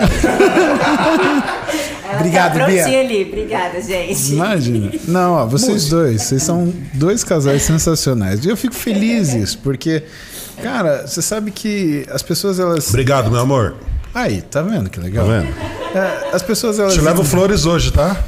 Mais tarde. Olha, cemitério fecha às nove. Faltam dez minutos. Não, e é gostoso ver isso porque, cara, a gente, a gente tem uma. O pessoal acha esquisito, né? Eles olham pra gente e falam assim, como? Mas vocês são casados, onde já se viu? Como que Mas consegue, né? É, é a melhor parte da nossa vida. É. É, é isso que eu acho que É dá o mais motivo. difícil, né? De, de conseguir isso que a gente tem. Exatamente. É Bom. esse que é o troféu. Na verdade, esse público maravilhoso que nos assiste, muitos deles nos veem Nove como mil pessoas. nove mil. Muitos deles nos veem como super-heróis. Mas a grande verdade é que a gente só tem um trabalho que tem exposição pública. Exato. Somos pessoas comuns, com hábitos comuns. Eu sou um cara de hábitos comuns. O Não, não, não, não. Sou. Não. Não, pera aí. Tati. Pera aí, Renata. A gente é amigo, mas a gente tem que falar a verdade, velho. Tá, então me fala, alguma excentricidade minha? Passar creme no corpo todo, cara. Você quer mais Julio. excentricidade do que isso? Julio, todos os atletas do old school faziam isso. Eu mostro pra você na Serelson Bate fazendo isso. Era muito comum passar hidratante no corpo. Todo. E isso é uma prática. Não, o corpo todo. Eu passo, ó. Onde eu passo. o- o- Todo, ela falou Não. todo. Eu passo hidratante no corpo, eu vou te Hã? falar na onde. Ma- Maurício. Porra, velho. tá de sacanagem comigo, velho. Tati tá de sacanagem comigo, só pode ser. Ele nunca errou, ele nunca, ele nunca pegou um com glitter escondido lá sem querer. Deixa eu te falar, eu só passo creme na onde? Braço, peitoral. Braço e peitoral. Por quê? Pra evitar estrias Sim. e hidratação da pele. É um local muito sensível. Eu sou branco pra caramba. Cara, eu não tenho uma estria. Ah. É cheiroso, tá? Pode tirar a, roupa. Cara, Isso é uma prática que eu tenho. Cara, eu, eu vou te falar, eu vou embora, velho. É cheiroso, Tati? É sério. Sempre é cheiroso. Chega, vai, amor, para, por favor. é né? Tira Quem que é fedido? Ah, é que você não tava na resenha aqui. cada casal com a sua tara. Naquele confronto que você e a Beta fugiram, Não, fugiram. O Júlio, a gente perguntou qual era uma mania do casal, ou alguma coisa. Aí a Bia falou assim: a minha mania é. Quando o Júlio. A, a, a, a forma que eu mais gosto do Júlio é quando ele chega suado e fedido da academia, eu fico me roçando nele. Nada mais justo, dele. pô. Aí eu falei assim, pô, tu tá de sacanagem comigo, você tá me sacaneando porque eu uso um creme hidratante que é perfumado. E ela, cada um com a sua doideira, é né? verdade. E o pior é que a galera achou mais esquisito o Renato. Achou eu mais esquisito. Entraram comigo na sacanagem e acharam normal. Mas é porque o meu cheiro é um cheiro natural, o seu não. O seu é o cheiro do. Como é, como é que era o cheiro do que lá, Tati? Aí, ó. Ela confirmou, Victoria's Secret. Sabor de coco, ela falou ainda.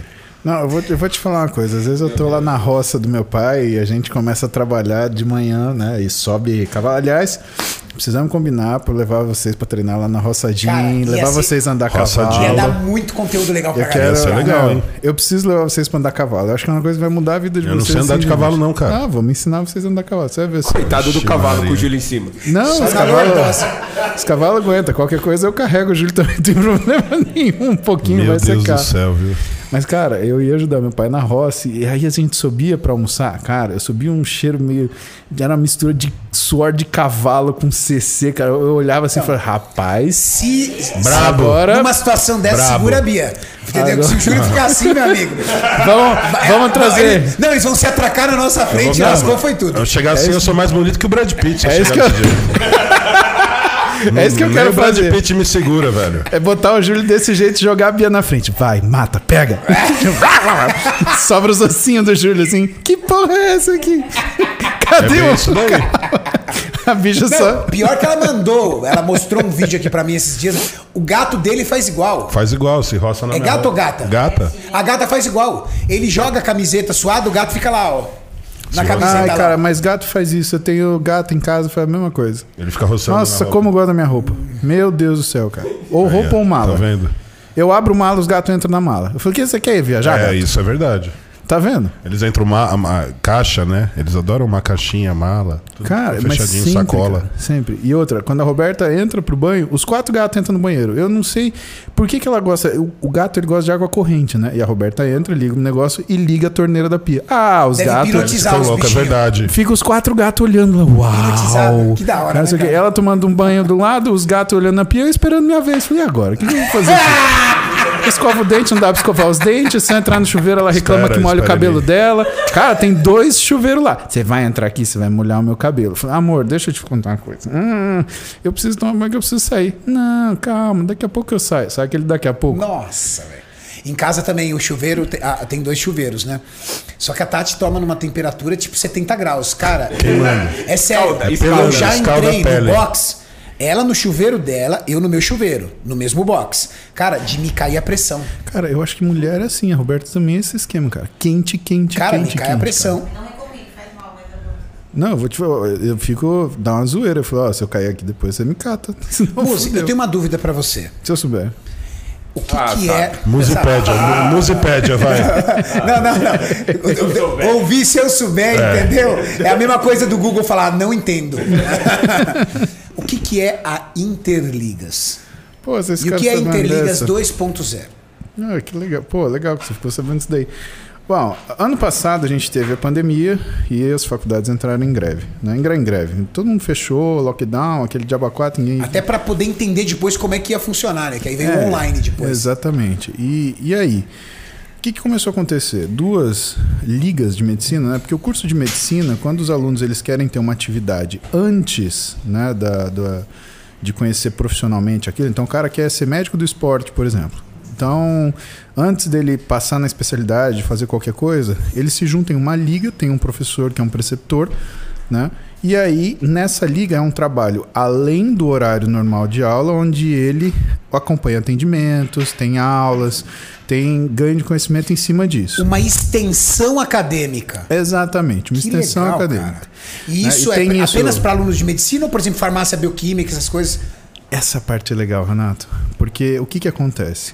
A priori, isso era um movimento que acontecia em faculdades de medicina, porque o cara fazia liga de cirurgia gástrica, ele fazia liga de endocrinologia, liga de E medicina estudando. esportiva, estudando. Imagina então, como o cara sai. O cara sai um rato de lá, cara. Exato, ele já sai aclimatado à especialidade que ele vai fazer. Então ele tem que estudar os seis anos certinho, só que ele já está fazendo, né? Ele já está tendo contato com aquilo lá, né?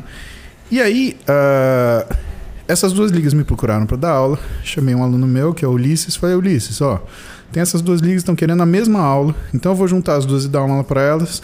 Você não quer chamar o pessoal da tua faculdade? Eles estudam na Unimes, lá em Santos. Né? Você não quer chamar aqui? A gente tem essa proximidade.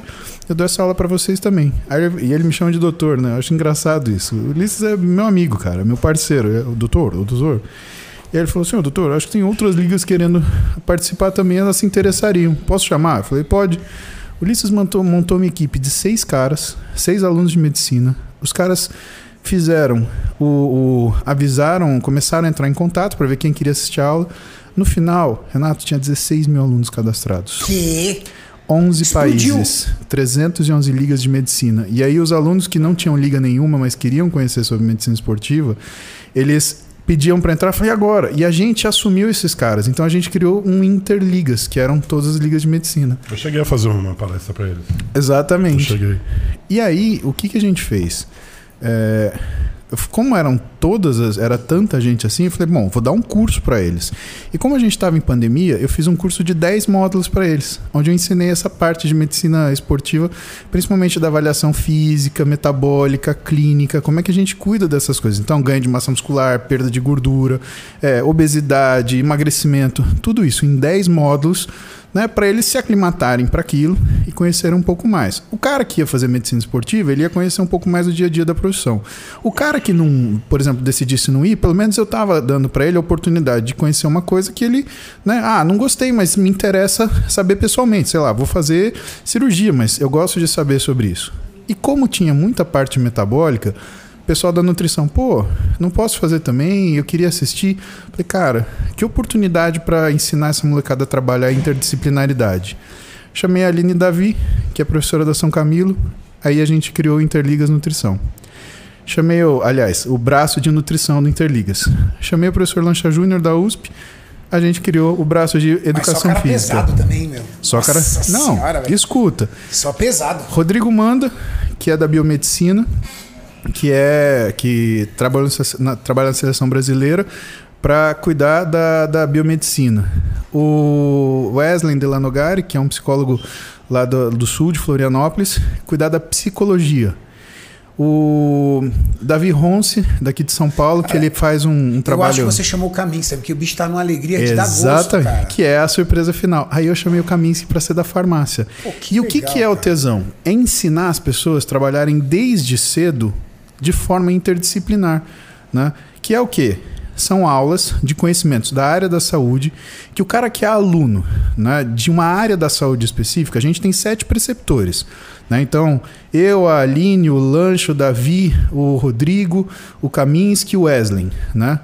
E, e que a gente tem aula, por exemplo, a gente teve aula semana passada, né? Eu e o Wesley, de eu falei sobre mecanismos eh, de modificação da fome advindos de androgênio, neurológicos da fome modificados por androgênio, e o Wesley falou da parte de neurociência, porque ele é psicólogo, né? De tomadas de decisões. Você imagina a puta aula que os caras da medicina nunca teriam na faculdade de medicina. E a conexão entre os assuntos. Exatamente. E o cara que é da educação física, da nutrição, ele pode assistir. Então você imagina, a gente imaginou uma- como se fosse uma universidade modular, uma liga, né, aonde o cara que é de uma área da saúde, que quer trabalhar com esporte, ele tem a oportunidade de assistir uma aula que ele nunca assistiria porque ele não está fazendo aquela graduação. E mesmo não estando formado ainda. Exatamente. Essa é a sacada. Essa é a sacada. Que dá. E assim, o cara já entende, por exemplo, é, o conhecimento é de todos, mas o que, que o médico faz com o cara que é atleta? O que, que o nutricionista faz? O que, que o profissional de educação física faz? Qual é o papel do farmacêutico lá no esporte? Qual é o papel do biomédico? O psicólogo, como que ele dá apoio? Cara, imagina um cara que e tem, ele é profissional de educação física e que em vez de fazer um cursinho de coach mais ou menos, ele tem parte daquilo que é a formação dele de aula de psicologia para ele entender a importância do psicólogo. Imagina a cabeça desse cara saindo da faculdade, preparado para lidar com a pessoa e preparado para identificar uma situação, e falar, ó, fulano, você é meu aluno, mas você vai precisar fazer terapia para trabalhar isso, isso, isso. Porque eu tô vendo na sua atitude de treinar que o teu problema não é falta de exercício. O teu problema é um pouquinho mais profundo. Vamos fazer isso? Você tá tra- vo- vocês da Interligas estão tratando o maior problema do recém-formado, que se chama imaturidade técnica. Porque durante isso, vocês acabam trazendo um amadurecimento técnico que, vamos dizer assim, ele já chega como se ele tivesse Chega capacitado. capacitado, como se ele tivesse já ambientado aquilo que ele está por vir. Como a pessoa pode se inscrever no Interligas? Tem no meu perfil do Instagram, né? Tem a, a- O ali o link, né? E tem o Instagram do Interligas, arroba Interligas 2.0, né? E para obter mais informações, para o cara ainda que ficou um pouquinho de dúvida, tem site?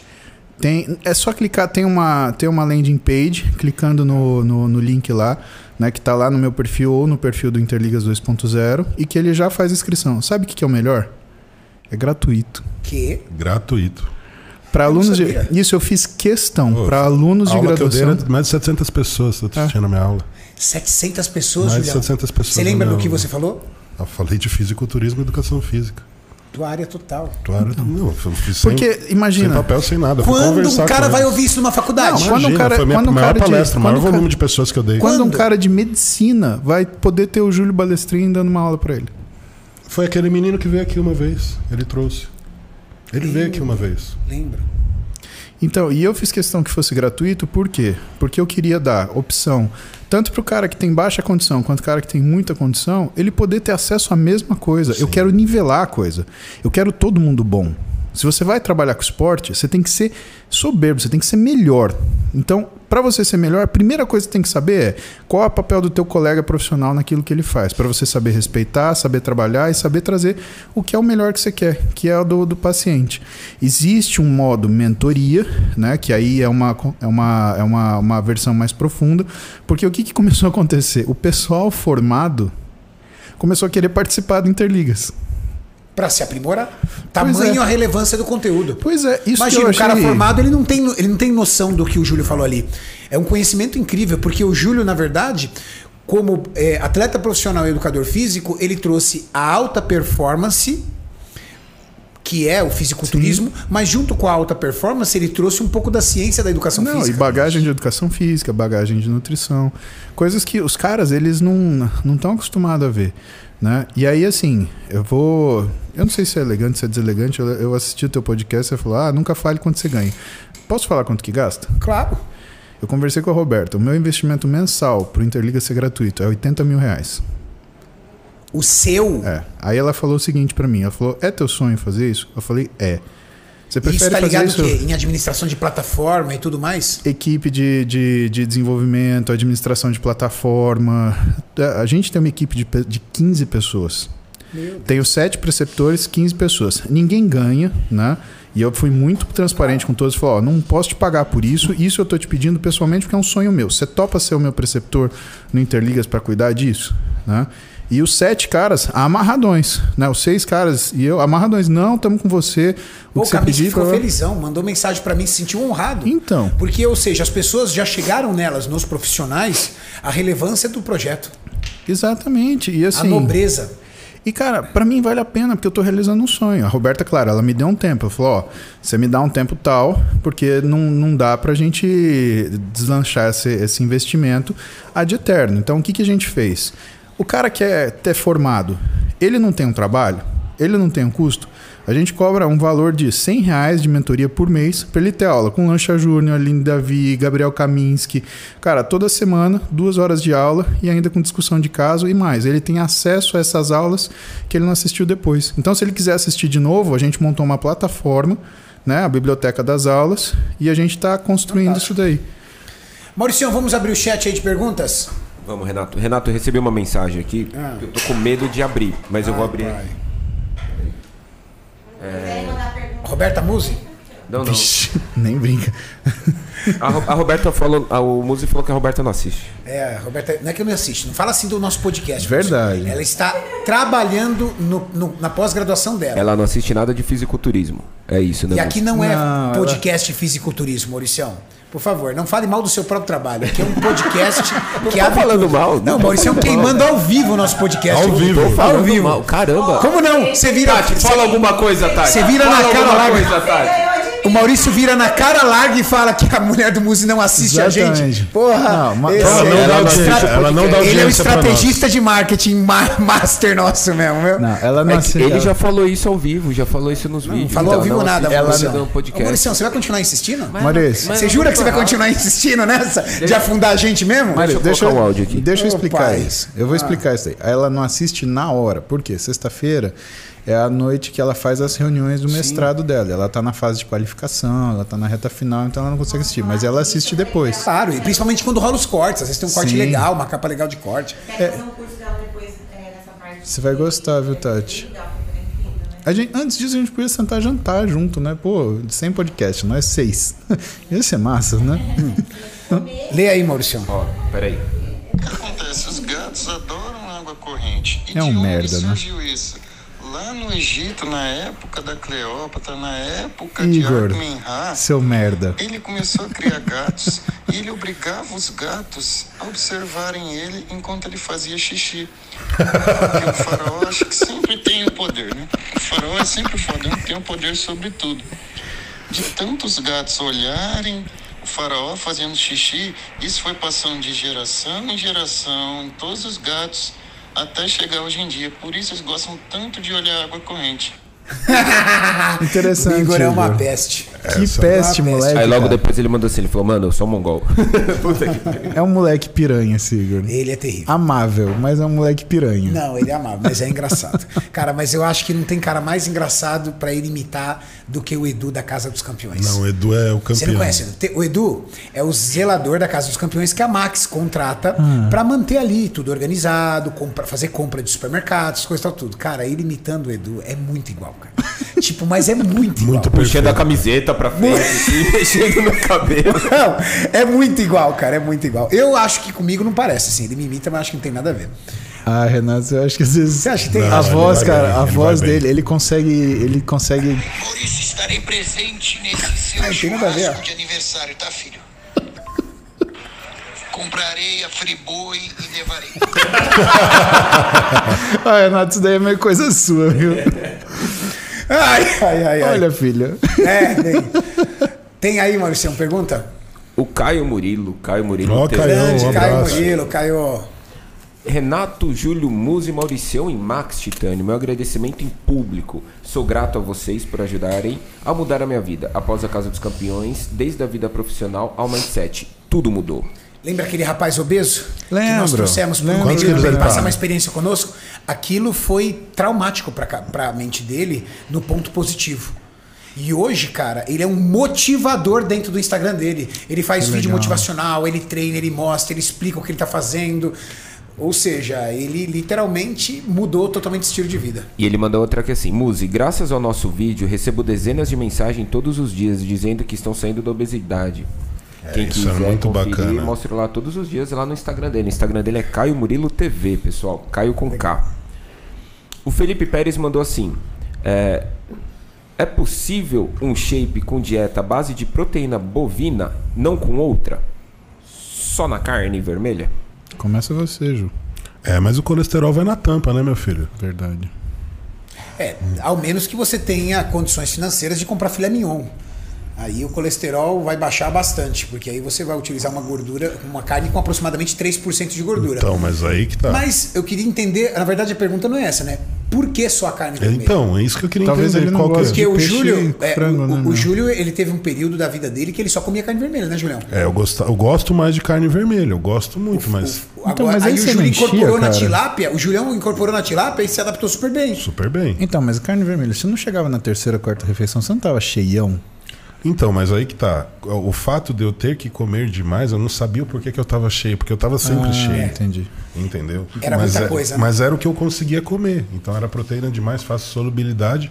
Mas chegou um momento que eu comia tanta carne que comecei a machucar minha gengiva.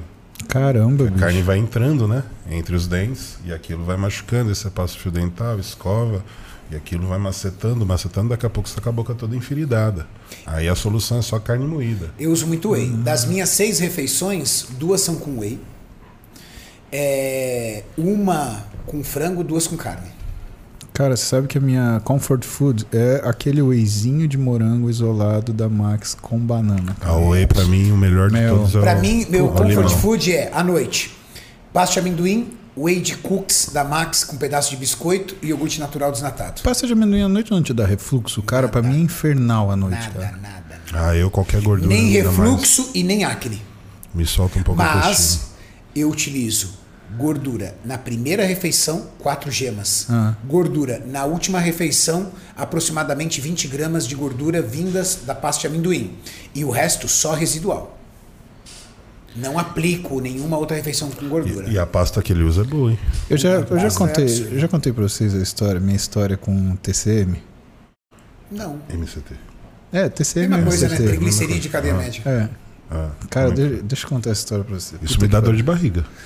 Então, escuta essa Muita, história. Muita. Eu morava em Santana. muita. Já Funciona, lembrei de outra coisa. funciona Cara. como um purgante. Do MCT. Então, eu morava. Eu morava em Boa, Santana Renatão. e treinava na companhia atlética lá na Zona Sul, no Brooklyn. Tá? É um Cinco caminho. horas da manhã também, eu lembro. Cinco- então, mas 5 horas da manhã, que é rápido, é 35 minutos que eu demorava pra chegar lá. E aí Tem eu tinha... a chatice de estacionar o carro. Não, pô, eu tinha que subir. Eu tinha que passar todo Engenheiro Caetano Álvares. Alô, galera da Zona Norte, um beijo pra vocês, um abraço, saudade daí. Então eu tinha que ir todo Engenheiro Caetano Álvares, toda a Marginal Tietê. Aí eu pegava a Marginal, aliás, a parte da Marginal Tietê, toda a Marginal Pinheiros. Aí eu chegava no meu consultório, que ficava na rua São São Alves dos Santos, do lado da Companhia Atlética. E como eu saía muito cedo para não pegar trânsito, então eu falei, meu, vou ficar dormindo. Então eu saía 4 e 10 da manhã, chegava, aliás, saía 10 para as 4 da manhã, chegava lá umas 5 e meia, 5 e 20 e treinava das 5 e 20 até umas 7 tranquilamente. Aí, cara, eu li um artigo, eu lembro disso, um domingo, falando sobre MCT e treino. É, porque MCT e treino, PPP você usa Usando pra 03. treino. Exatamente esse filho da puta, só que era Daquele 03. apelo da gordura hidrossolúvel convertida mais rápida na forma de energia? 0,3 ml por quilograma de peso. Eu pesava 100, 30 ml de MCT. Cara, 30 ml de MCT é uma é uma uma xicrinha, né? Eu olhei e falei, cara, tipo óleo que de isso- também? Cara, será que isso tá certo, velho? Aí eu olhei, cara, falei, tá certo, cara. Será que eu não tô sonhando? Não, tá certo. Aí eu tomei o negócio. Tô indo no meu carro, pá, pá, pá. era uma BMW, cara, 93. Sabe aquela BMW a 325i clássica? Arcona. Então, a diferença é que a gente tava em 2000 e tralalá, né? Mas, meu, era o meu carro. De repente, cara, parecia que o demônio tinha pegado meu reto sigmoide feito assim. Eu falei, o que que é isso, Óleo de velho? rícino mesmo, né? O quê? Eu segurei, eu travei aqui assim, enfiei o pé. Cara, eu fui a 200 por hora, do final da Marginal Tietê até o começo da Marginal Pinheiros. Fiz a volta, eu Orando. não sei como. Orando? Eu tava numa missa, cara. E eu parei o carro de qualquer jeito na frente da, na, na- da companhia atlética, de um jeito que eu subi, pulei a catraca e a moça gritou assim: é sequestro? Eu falei, não, é caganeiro. E entrei no banheiro. Malandro, eu saí 30 minutos depois do banheiro. 30! O Marcelo Donis, que era meu treinador na época, falou: E aí, você não vai treinar? Eu olhei pra cara dele suado e falei: Treinei. Ah, eu treinei. Puta. Aqui eu não faço mais nada. Eu peguei Mas- e saí gasto com essa porca desses negócios de gordura. Hoje até isso tem Pois é. pavor. Mas é, essa história do MCT pré-treino é muito ligado com um hábito muito comum aí que eu vejo de gordura do óleo de coco no café. Porra. Por quê? Porque pela concentração de TCM presente no óleo de coco. Então é a mesma teoria. Exato. É a mesma teoria. O que eu não consigo entender é como essa substância vai conseguir ser melhor do que uma fonte de carboidrato como fonte de energia. E eu acho que isso não se aplica para fisiculturista, para exercício. Isso não. Agora, uma vantagem eu acho que tem. É assim: você precisa esvaziar o intestino antes de treinar, você treina muito cedo. É esse o caminho. Cara, você tomou um cafezinho com MCT, malandro, você faz número 2 ali em questão de 5 minutos. Ele já Rapaz. bate, já. Pum, você já. Só lubrificado nas bordas que dá. E aí você treina leve, você treina gostoso. Pô, treinar ali com. É, muito ruim, né, não cara? dá, não dá. Não sei. Batendo na porta, né? Eu fiz uma pesquisa Bate, no meu bate, Instagram. bate na porta do céu. Só que assim, ó. Tum, tum. Eu fiz uma pesquisa no meu Instagram e coloquei: Você tem vontade de fazer número 2 quando você faz panturrilha? 51% das pessoas falaram que sim. eu, eu tenho vontade de urinar, cara. O- Isso foi outra coisa que o pessoal O falou. urinar faz sentido, Urinar. porque a panturrilha é o segundo coração e você melhora o seu retorno venoso. Mas eu tenho, por exemplo, isso pode acontecer comigo de vez em quando no treino de abdominais, mas aí tem uma explicação lógica, né? Você tá fazendo Você está fazendo ali. contração, força ali no, no- no local onde você tem processo peristáltico. É. Mas Não, e fazer o treino segurando, é, é- o cara tem que ser forte. Rapaz do céu. Que às vezes eu tô acelerado e assim, pra mim é uma sequência, né? É acordar, pré-treino, o treino, aí eu chego e triatlon. Comer cocô e banho. Eu faço o contrário. A primeira atividade do dia é cocô. Cara, você é privilegiado. Eu, preciso dar uma treinada. a prime... eu também, a mesma Entre coisa. 6 e Primeiro eu vou no 7 banheiro. horas, primeira coisa do dia. Primeira coisa que eu vou é o banheiro. Ah, não, eu, eu- Então, eu não consigo porque eu fico na pressa. Eu preciso treinar logo. Porque aí eu também Você pego a academia. Nem pra cagar se tem tempo. Cara, só se eu cagar de ah, pé. pelo amor de Deus, cara. Não, eu, eu- Mas nem pra cagar, velho. Aí, aí, aí deu ruim, Aí, né, Júlio? aí é foda, né? Aí é o Literalmente, foda. cara. eu já- Puta que eu, pariu. já- eu já caguei de pé, pra você ter uma ideia, cara. Como assim? Verdade. Não, a primeira vez que eu. Correu nas pernas. Cara, eu, não, eu, não- eu nem devia contar isso, mas eu vou contar. Muse, o dia que o Muse cagou de pé. Cara, eu Vamos lá. tava. eu tava de plantão, alucinado. E aí a Roberta, ah, passa em casa que você tá perto. Ah, vou. E eu tava, cara, apertado, mas eu sei que ela tinha umas janelas também. Aí eu virei pra ela e falei assim: ah, amor, posso fazer um xixi no seu banheiro? E, cara, o tempo, né, ele denuncia o que, que você tá fazendo. Claro. Né, cara? Então. E era começo de namoro? Era retorno de começo de namoro. Isso Putz, então é tudo que você foda. quer é, é fazer uma média, né? Nossa, exatamente. Eu peguei, cara, e eu, assim, já com a mão na descarga. Então, o que que eu fiz? A hora que lançou o torpedo, eu já botei a mão na descarga. Então, realmente pareceu o número um. Foi muito rápido, cara. Tá. Mas é porque... Aí você também faz o pit stop rápido pra limpar a bunda, né? Não, Porque aí- também tem outro tempo, né? Aí você tem que dar Aí Tem que sorte. ser padrão Fórmula 1. E aí quando você faz a primeira. aí quando você passa o primeiro papel e ele vem todo desgraçado, você fala, fodeu, velho. vou estourar o tempo do pit stop aqui, mas. Essa que é a vantagem de comer pouca gordura, né? Porque Ai. Você come... Quando Mas você comeu come... muita proteína também dá a mesma coisa. Dá literalmente dá a mesma merda. Literalmente. é aquelas freadas de bicicleta Na interminável. hora sabe, que o cara? Muzi passou, meu amigo, tava todo desgraçado. na Ele falou assim, ah. Aí o Muzi passou e gritou: Amor, vou escovar os dentes aqui, pode? Não, igual um Eu vou paciente usar meu... essa escova, tá? Igual um paciente meu falou, mas ele falou assim: ah, doutor, limpar a bunda a gente desiste, na verdade, né? Porque. Eu fico imaginando freada assim, freada atrás de freada de bicicleta. Eu falei, brother, não, Não isso dá, daí. não dá. Não, e aí, cara, você sabe que eu ensinei o Rodolfo Pérez a usar lenço umedecido, né? Ixi, velho. O Rodolfo, ele ri, ele fala assim: "Meu, que coisa de não sei o que que você Cara, tá eu só uso lenço umedecido, tá? Obrigado. Só Graças uso a Deus. Eu viajo, Ó eu levo cara. no Maurício, avião. Foi na minha cara, Maurício. Não, deixa, deixa, a gente, deixa eu justificar o que a gente faz. Júlio, Júlio, deixa eu te falar. Lenço umedecido. Júlio, deixa eu te falar. Eu te Cheiroso. garanto uma coisa. Cheiroso. Se eu chegar em casa. Lenço umedecido, cheiroso, cheiroso. cheiroso. E eu vou te explicar, calma. Pode, a galera do chat tá destruindo agora mesmo. Não, não, não, Ó, calma. não tem mais nada pra Eu falar, uso cara. lenço umedecido Ah. por uma questão higiênica. E detalhe, meu amigo. Se eu chegar em casa Com talco depois. e a minha mulher estiver animada, Hum. eu não vou passar vergonha. Exato, tem isso. Você, Julião, entendeu? Com essa bunda enorme, A minha mulher gosta do meu cheia de cheiro, tá? pelo. Não, não, desse não dá pra gostar, Julião. Aí não dá. Não, desculpa. Se a Bia sentar aqui e falar que gosta de cheiro de bunda, acabou o podcast, velho. Acabou o podcast. Porque aí já não dá, velho. entendeu? Bia, se você falar que você gosta Não. de cheiro de bunda, eu vou começar a peidar do seu lado. tá fudido, você vai ver só. Acabou o podcast, velho. Acabou. Porque aí o pessoal vai falar assim: não, esse cara Vai do ver. fisiculturismo é doido. Vai virar um peidocast. Ó, Julião, é podcast. Peidocast, Julião, você chega animado pro game, saca a cueca, aquele. E aí. per- uma situação você dividir esse Entre o uma espaço. delas, ele limpava o cu com lenço. Não, foi ele que me, não, foi ele que me perguntou. Ele virou pra mim e falou- eu perguntei pra ele: "Você tem alguma pergunta pra me fazer?" Ele falou: "Tenho. Qual papel higiênico que você compra?" Eita porra. E na época eu falei, eu compro tal, que era um papel folha dupla, macio. Eu falei, ah, tá Eu bom, vou de então, a- neve. então a gente vai, então a gente vai morar bem junto. eu falei, por quê? Ele falou, meu amigo, cara que compra papel higiênico vagabundo não respeita nem o próprio cu. Vai respeitar quem mora com ele? cara, boa. Aí, aí eu falei, porra, tem razão. Segunda coisa, pariu. a razão é higiênica. A razão higiênica é o seguinte: passa um pouquinho de bosta no seu braço, tenta limpar com papel. Não limpa. Tô falando. limpa, Gil. é verdade. Não limpa, é um fedor da desgraça. Passa o lenço, o lencinho umedecido, Ó, mas zera. Cara, é verdade. Você tem que pensar que. Julião, se você vier com esse papo de que a Bia roça na sua cueca, Não, mano, eu cara, não troco mais é que- ideia com você, é- velho. é que assim- Eu não troco mais se- ideia se- com você. se- seria muito mais fácil você ter um, um bidê com uma mangueira pra lavar. Não, é muito mais difícil. Não, é difícil, cara. Porque Cara. depois você tem que secar, Júlio. Não, Não, você lá- prefere. Vem cá, Julião.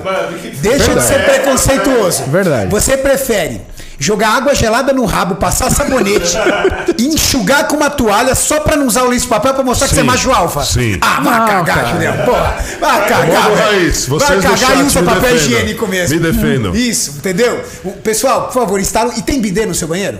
Hã? Não. Eu limpo com papel, eu limpo com papel. Tem aquele papel. Ah, não, Não, tem bidê. Cara, Não. Agora vamos suja. lá. A pergunta Bunda que não quer calar. Tá bom. Você nunca deu uma freada no leg press? Nunca. Ah, você. mentira. Não, sabe por quê? É, é a Sandy. Você é a Sandy, caralho. Não é possível, mano. Não tem como, cara. Não tem como. Qualquer bodybuilder que se preza já deu uma freada. Não, sabe por quê? Já deu uma freada Não. na cueca no leg press. Não, é, Pesado. perna pra mim.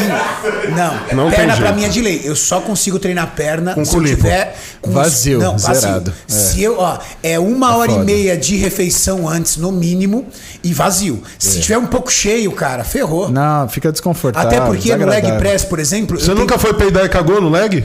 Nunca. Não, peidar eu já peidei, cagar não. não. é possível, gente Julião, do céu. Julião, não é possível. Será que a gente tá errado, músico? Não, Você não é, já cara. cagou no Não, leg não, da não. academia, amigo? Não, não, não. Coloca uma no chat aí, freadinha, Maurício. uma freadinha. Faz essa pergunta no chat aí. Quem nunca? Quem Não é, nunca cara, cagou no uma, leg? Não, deu uma freadinha. Pode ser que eu não seja uma pessoa usada, mas quando eu tô no leg eu não arrisco peidar. Nem eu. Eu não, não mas, se- mas é lógico que Dobra não. Você sabe porque, que vai, cara, vai cagar. Exatamente. E quando, mas você já peidou no leg? Já, mas eu nunca. Mas não no exercício. Exatamente. No intervalo de descanso. Não, já durante, cara. Na hora que faz a flexão que Não, desce. e outra, você nunca pode peidar no leg. Você tem que sair, andar dois aparelhos e você tem que dar nó no peido. Você sabe disso, né? Porque senão que ele é? te segue. Como é que dá o nó no peido? Ah, Ensina velho, eu tenho que ensinar você. Porra, Ah, por favor. cara. Como que é essa tenho que ensinar. aí? Porque eu...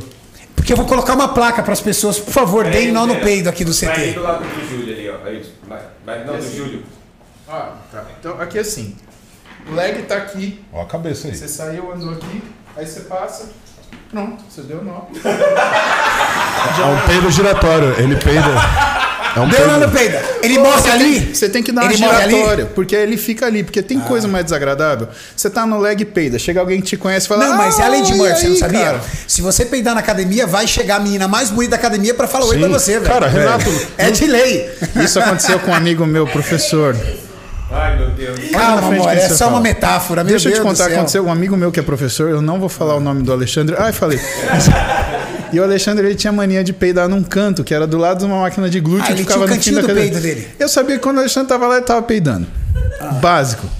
O Ziad sabe disso, a Adriana que dava aula pra mim sabe disso, todo mundo sabe que o Alexandre ia falar, aquele canto era pra peidar. Canto do peido. Cara, um dia eu tô treinando, pá, no outro canto, no crossover, e ele vai pro cantinho. Nisso, chega uma menina, que era uma menina que treinava, ela era toda de cumprimentar todo mundo. Ah, mas ela foi reta nele, o Alexandre tava de costa peidando. Nisso. Mentira, de costa pra não sei ela. Aí ele olhou, não, não vem aqui. Cara, não deu tempo, eu só vi a cara da menina transformar assim. Sabe quando parece que a menina teve. Acabou o encanto. Ela voltou pra trás. Ela embrulhou toda. E ele ficou assim com aquela cara. Não vem aqui não, assim, cara. Eu falei, Alexandre, você não deu nó no peido, velho. E outra, deu nó, vaza dali. Porque senão te segue. É uma coisa fiel, cara. Só não pode ser albumina. Puta, cara. Pô, a gente é da geração da albumina. Albumina, né? você lembra? Quanta albumina eu tomei na sua loja? hein? Júlio. Não, Nossa, ponte- o Júlio. ponte não, de o Júlio era sulfeto, famoso espanta-cliente, entendeu? Era o espanta Rapaz, era eu que sustentava aquela loja, vendia pra caralho, bicho. Julião, você era o espanta-cliente com seus peidos, Júlio. Não, isso é verdade. Peidava mesmo. Peidava demais, velho. Não Meu tinha Deus como, velho. Não, eu sei, eu pedava na aula Eu de tinha que fisiologia. segurar o peso lá e comer o que tinha, né? Comprava ali do lado dos pão de batata que tinha. Lembra, Júlio? Tinha uns pão de batata Ó. catupiry ali, aquilo que eu comia, velho. PF Anos- do tiozinho lá, do mesmo pão de batata, lembra que ele faz os PFs lá? É. Anos 2000, eu comprava albumina numa lojinha que ficava lá na, na, na Galeria do Rock, que era Puta, dá lá- Mel e Pólen. Mel e Pólen. Exatamente. Não, Uma das primeiras lojas de São Paulo. Quer ver a memória? Mel e Polly, sabe com quem que você comprava? Com o Henrique. Ele Exatamente. Ficava na porta explicando Exatamente. tecnicamente que o hipercalórico, E não o sei seu que lá. Ives, exatamente. E depois eles criaram a distribuidora chamada Volt, lembra? Isso. Sim! A- O lance era o seguinte: você tinha a Mel e Polly ou a Combate Sport? É. Combate Exatamente. Sport ainda existe. Eu acho que é Nelson o dono da Combate. Isso. Acho que é Nelson. Entendeu? Pessoal da Combate Sport, um abraço. Eu acho que foi a primeira. A primeira loja de São a Paulo. primeira loja de São Paulo, cara, ainda existe. Lá na Praça da República. Sim. E a Mary Polly, que ficava ali perto da. Ela, na verdade, Na ela não galeria ficava. do na- rock. Ela não ficava na galeria do rock. É do rap, não é? Não, ela É, ficava não, na, na, na, na, na galeria da. Acho que é 11 de abril, alguma coisa de abril, lembra? É, você tinha que descer sai, uma né? escada, ela ficava Escada, ela ficava do lado direito. Uma Exatamente, assim, uma portinha. A foto do. Antunes, foto do Serafim na parede. Exatamente. Aquelas massa volt de 8 quilos. Maciste. Você Era lembra dessa maciste, Cara, era o meu sonho comprar um pote daquele, cara. Pra morrer de dor de barriga, Meu né? Deus. Não, e Era eu comprava- proteína de soja. E eu comprava Era albumina. proteína de soja, albumina e, E maltodestrina e cheio de gordura. Exatamente. Ah, era óleo de girassol. Exatamente. Meu amigo. Cara, e Como mudou a às vezes Era uma tava- ração, né, velho? Era uma ração. Uma ração humana, praticamente. E às vezes eu tava na aula de fisiologia, eu via os caras dormindo do meu lado, eu mandava aquele SPM, sabe? Nossa. Silencioso, porém mortal. Eu só senti aquele fué. Quando fez fué, eu só vi uns cinco caras Quando acordar sai- assim. Eu eu- sabia que era você, né? Quando, quando sai quente, É silencioso, sempre foge, maromba. velho. É Meu sempre amigo, maromba. Eu vou, eu vou receber a fama mesmo, então eu deitava na cama. Ué, vamos falar, peidou, foi o grandão ali, caralho. Ah, se é pra isso, vocês quer, você quer brincar dessa brincadeira? Então você é Me profissional. Vou tomar albumina, amino, proteína com ponte de sulfeto. Aquilo lá sai ácido, é por isso que ácido. queima. Não, na volta do México eu tava demais, viu, velho? Mano. Mas o, o Julião, ele tinha um problema muito sério de absorção de proteína na época. Então isso piorava ainda mais. Por quê? Ele usava muita proteína líquida, albumina, proteína de tinha, né? coisas que tinha. E, e- e, cara, eu, eu, eu tinha dó do Julião porque, cara, ele sofria demais. Ele usava pepsina, lembra, Julião? Usava tudo quanto é coisa para tentar melhorar o processo digestivo, mas ele teve que vir na experiência, entender os mecanismos do físico dele, mudar a estratégia dietética dele para poder fazer. Hoje eu tô muito melhor, mas tem Não. que comer completamente limpo. Será que você tinha desbiose nessa época? Muito provavelmente. Além da desbiose, o Júlio ele tem um intestino um pouco irritado, né, Julião? Tenho, Do tenho. histórico de hipercalorias de anos e anos, né, Anos e Julião? anos, e é muito sensível. Qualquer coisa meu intestino solta. Cara, eu vou te falar uma coisa que eu nunca falei pra você, mas eu falei pro Renato já. A época que a tua saúde estava mais complicada foi quando você voltou do Kuwait. Você veio, com, você veio com alteração de exame, eu- assim, sendo muito transparente. Você mudar de categoria, fez o seu físico, que sempre foi um físico de muita silhueta, um físico muito estético, ele aparecer muito mais. Eu acho muito mais bonito o seu físico do jeito que tá hoje. Cara, teu exame é impressionante. Hemoglobina glicada, Isso foi uma das coisas que, eu- que fez eu mudar Cara, de categoria, né? Não, Impressionante. Os exames agora estão perfeitos, né, Julião? O abuso, o abuso que você tem que fazer de drogas para se manter em uma categoria onde a massa muscular é extremamente fora do comum, subir 20, 30 quilos acima do, do seu peso normal, é uma coisa que realmente acarreta vários colaterais, assim como de uma pessoa obesa. Então hoje eu vejo minhas articulações, meu organismo e principalmente minha cabeça mais leve com tudo que está acontecendo e com a minha melhor qualidade de vida. Isso vai trazer com certeza uma esperança de eu conseguir me manter saudável e vivendo por mais tempo. E eu acho que aquilo não te fazia bem até desse ponto de vista de digestão, sabe, Ju? Sim, Eu lembro sim. que, cara, a gente foi, na época, você ainda não tava com a gente. Não. A gente foi filmar com o Felipe Franco e o Júlio olhou e falou assim: puta, tá na hora de eu comer. Você lembra que você trouxe um. Ele trouxe um liquidificador industrial que ele tinha que comer peixe com arroz. Isso. Só que, Renato, era uma quantidade. Cara, quanto que era? Era um quilo Não, era marmita. 500, cara. 400. 7, 7. Não, é muito mais que isso. Meu, era uma quantidade de 700 de arroz e carbo. Eu peixe. cheguei a comer 900 gramas de arroz em uma refeição. Sim. E não descia. O que, que o Cara, Júlio nunca fez? vi, velho. Então, e o que, que o Júlio fez para conseguir descer? Ele ligou o liquidificador lá na, na Explode, onde era, porque agora o, o, o, Felipe ele reformou Mudou, lá, né? mudou. Ficou bem legal. Né? Bateu tudo, bebeu. Pronto, agora vamos treinar. Cara, para mim foi inacreditável. Eu olhei e falei: não é possível, cara. Você tá bem para treinar? Você vai conseguir? Não, tô bem, Muzeiro. Vamos lá. Aquele jeito Júlio Balestrino de ser, né? E a gente ficava, ficava preocupado, cara, porque era muita comida, cara. Uma quantidade muito É grande. um ectomorfo lutando contra fatores genéticos e lutando pra se manter numa categoria que é bem complicada, né? Não, mas o que, que é difícil? Ele é um ectomorfo que tem um desenvolvimento grande. Então, não tinha categoria pro Júlio. Ele tinha um físico estético que na Open... Cara, vamos falar sério. Tem muito Open que parece uma vaca de costa. Sim. O cara é quadrado. Não, não me chama atenção aquele físico, sabe, Renato? Pode um monte de gente falar, mas, cara, não é um físico que eu gostaria. É, por exemplo, vamos pegar um fenômeno que está despontando aí. Mauricião, coloca para mim, por favor, o Nick Walker. Cara, é um cara extremamente musculoso, mas eu olho e falo assim, meu Deus, É muito esse feio cara esse do filho. lado de Flex Wheeler nos tempos áureos, Nossa, é quem é esse horrível, cara? horroroso. Nunca. E pega pra mim, por Exatamente, favor, uma foto antiga de Flex Wheeler, Mauricião. Ó, esse estão falando que é a promessa do da Open. Vamos lá dar uma olhada nele. ele falou que vai ser Mr. Olímpia no primeiro Olímpia. É. Pô, que vamos lá humilde. de frente. Legal. Vê se essa aí tem de frente, Mauricião do meio, por favor. Ele é jovem, né? Bem jovem. 26 É, anos. a gente Olha vê que a isso. cintura... Esse. Mas olha, já tá- Olha essas canelas, velho. Então, olha, já... olha as, os vasos. Qual o nome disso aí mesmo? Esse tipo Varicocele, de... veias varicocélicas, né? Varicocele é na, na, na- no trato genital. Isso daí é veia varicosa mesmo. Veia Agora, varicosa. cara, ó, chama atenção para umas coisas. Você vê que o abdômen dele já começa a estar dilatado. A coxa. eh, Você vê que é um físico que veio rápido, porque a coxa está muito longe do que a largura da cintura. Então é um cara que ele tá desbalanceado naquilo que a gente espera. Ele tem um tronco grande pra caramba, mas a coxa não é uma coxa de um Open tradicional. Você pega uma coxa, por exemplo, de um. De um sei lá, de um Kai Coloca Green. Flex Wheeler de, de frente duplo bíceps, Maurício. Ah, olha a coxa do Flex. Você vê do A Sartori. desproporção, a reto, cintura, coisa. a proporção da cintura pro quadríceps. Olha a Exatamente. Olha a distância. Não, você vê na, primeiro no duplo bíceps Diâmetro. dele, a sensação que você tem é que a- a- o diâmetro da coxa é o mesmo da cintura. Eu só vejo o braço estético. do Nick Walker de Mr. Olímpia.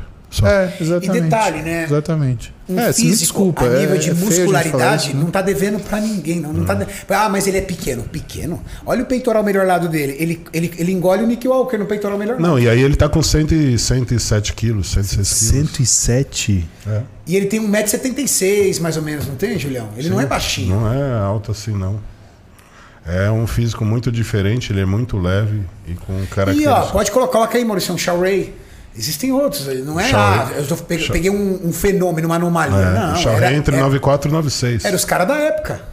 Não, é, é de se admirar o trabalho dele, né? Tudo bem, mas não é o físico que eu gosto. Cara, na boa. Não, Não, não, não- não, deixo de admirar. Eu tô dizendo Exatamente. onde o caminho que está indo a Open. Por Exatamente. isso que eu acho que cada vez mais a Classic é a categoria Por isso que a. Classic cresce tanto. Aí, ó, 94 Ah, quilos. cara. Seria o 212 pra enfrentar o Flex Lewis aí. Com grandes chances de Não, vitória. aquele é muito novinho. Pega uma bem, Mauricião, bem Aquele na é o, época. é o primeiro Mr. Olímpia É, dele. ele tá ali ainda no começo. Vamos pegar ali. Tem... Nove, é esse daí, ó. Essa foto aí que ele tá. Mariah Carey que ele posou. Qual? Essa daí que ele tá maior, essa foto maior aí. Essa ou a de baixo preto e branco? Nossa, de baixo preto e branco parece até o branco. Coleman, né, cara? Eu- É, eu É o mesmo ano, é o mesmo Aí, ano, 98. Aí, ó. É, você vê que a diferença é a espessura da coxa mesmo, né? O diâmetro Sim. da coxa. O Rony é um, um animal, né? Foda. O único cara de volume, assim, que eu vejo que, assim, ele tinha mesmo. Aí se você volume. pegar esse cara, ainda tem mais uns cinco que a gente pode citar. Chris Cormier. E se a gente, isso sem Ah. Chris citar, Cormier, se é. isso a gente sem citar ainda o Kevin Levrone. Todos atletas que, cara... Olha essa foto do Shaw ali ó, em branco e preto também, Maurício, ali, ó. É, Essa foto é Do ladinho ali, ó. Olha essa foto. Não, mas o que, que é legal? Pega a foto ali do Shaw, olha hoje, hoje em dia. E você vê, posando de mão Saudável, aberta, né? entendeu? Uma coisa que o, o Kai Green fazia também, né? Para deixar a musculatura do antebraço aparecendo e a vascularização, posando de mão aberta. Pois é. Ó, físico. Impressionante, que físico, né, cara? Que, o que a gente tá vendo aí é a relação entre os grupos musculares, né, cara? É... Quantos anos ele começou a, a, a mostrar, apresentar esse físico, Júlio? Olha, eu acredito. O Shaw Rei, ele tem. O nível de quando ele chegou no amadurecimento do físico dele. Acho que é o primeiro Mr. Olímpia do Shaw Rei foi em 92.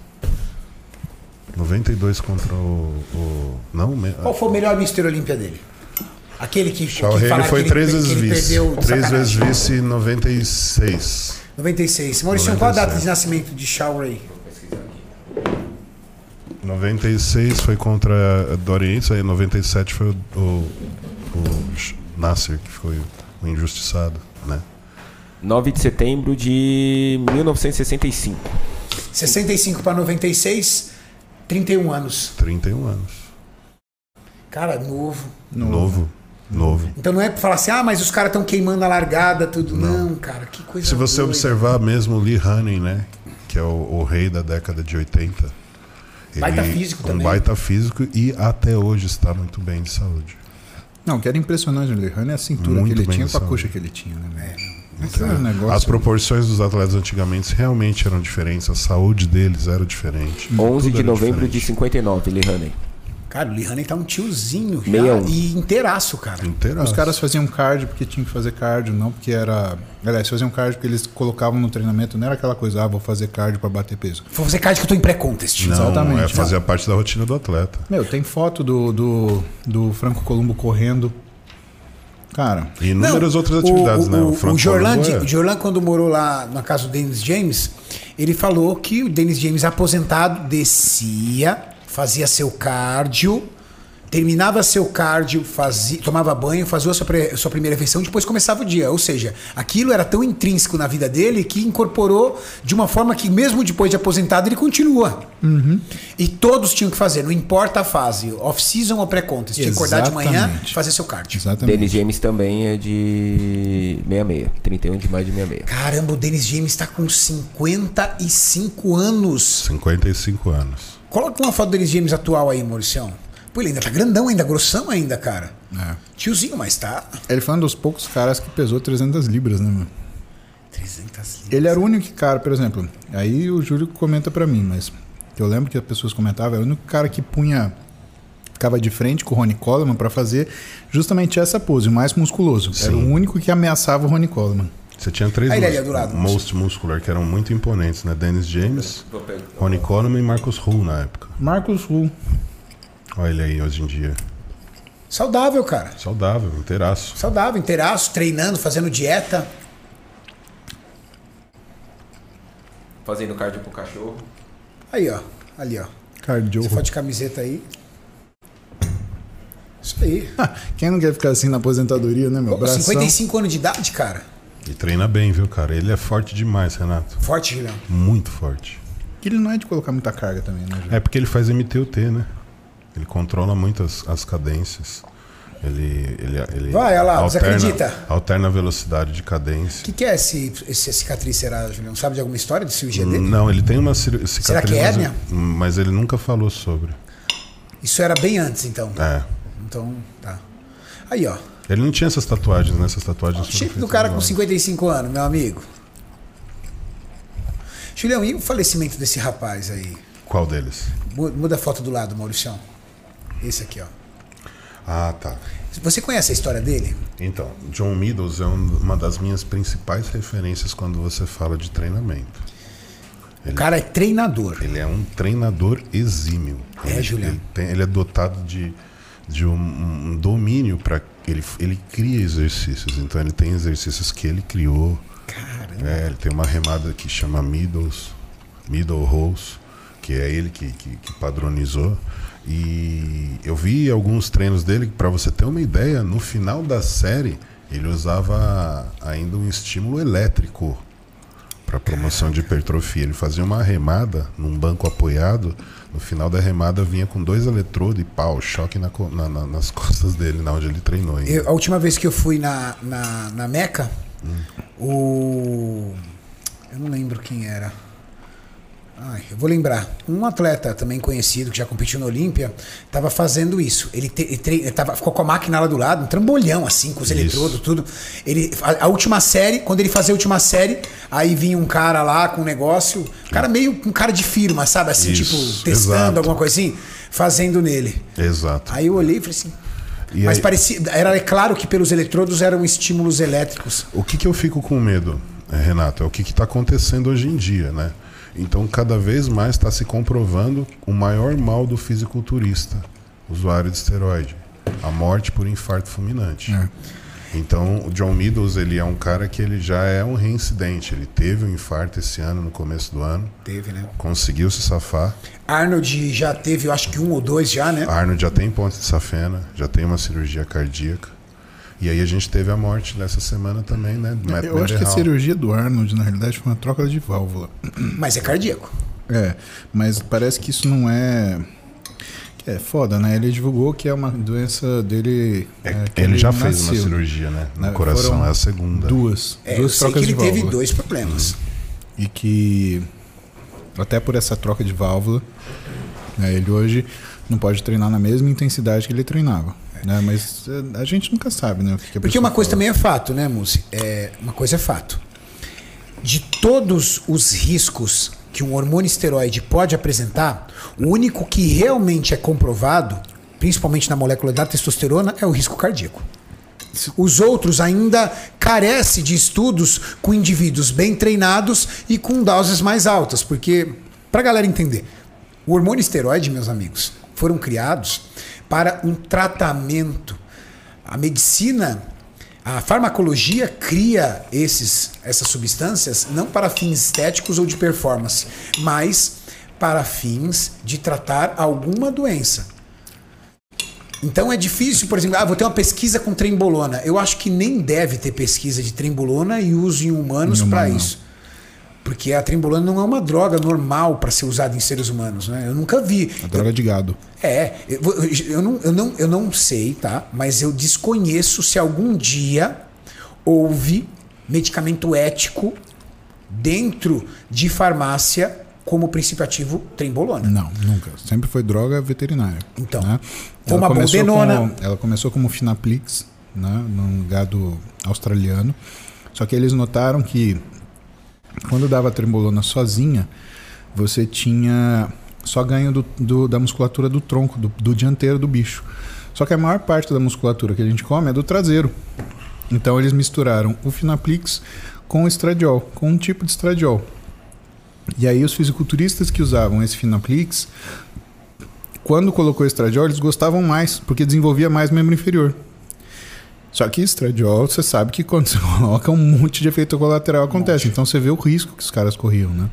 Pela Mas se quiser, ignorância. se você quiser falar disso, a gente fez um trabalho no consultório há dois anos. E até pedi para o Júlio me ajudar e a gente chamar alguns fisiculturistas para a gente fazer a avaliação cardíaca. Então, um médico do esporte, que é o João Gifone, que é muito hábil na cardiologia, cardiologista também, ele faz um exame que chama strain miocárdico, né, ou speckle tracking. É um exame que vê a deformidade miocárdica. Né? Então, ele é um tipo de programação do ultrassom que olha o coração mais em 3D, como que ele torce em cima dele mesmo, e vê como que ele contrai de baixo até em cima, que é normalmente a ordem de contração. E a gente pegou de, de, de algumas de alguns atletas que a gente recrutou que tinham alguns sintomas, né? E os caras eles tinham um padrão de insuficiência cardíaca congestiva, de ICC. Coisa que tem que tratar, porque senão o cara vai infartar e não é com 50, é com 20, 30. Né? O que, que a gente sabe? O coração é o músculo que mais tem receptor para esteroide, tiroidiano e peptídeo. Tudo que você mexe no teu músculo estriado esquelético, você mexe no seu músculo cardíaco. Né? Então, assim, o abuser de esteroide, ele vai ter algum grau de alteração cardíaca. Mas um hormônio peptídico, por exemplo, é o GH, o hormônio do crescimento. Exatamente. Ele também pode trazer algum colateral, risco cardíaco? Sim, ele pode e ele pode criar um padrão de lesão que a gente chama de fibrose miocárdica. Então o coração ele para de responder. Tem um trabalho duro. que tem um trabalho que o João mesmo ele ele publicou que é assim.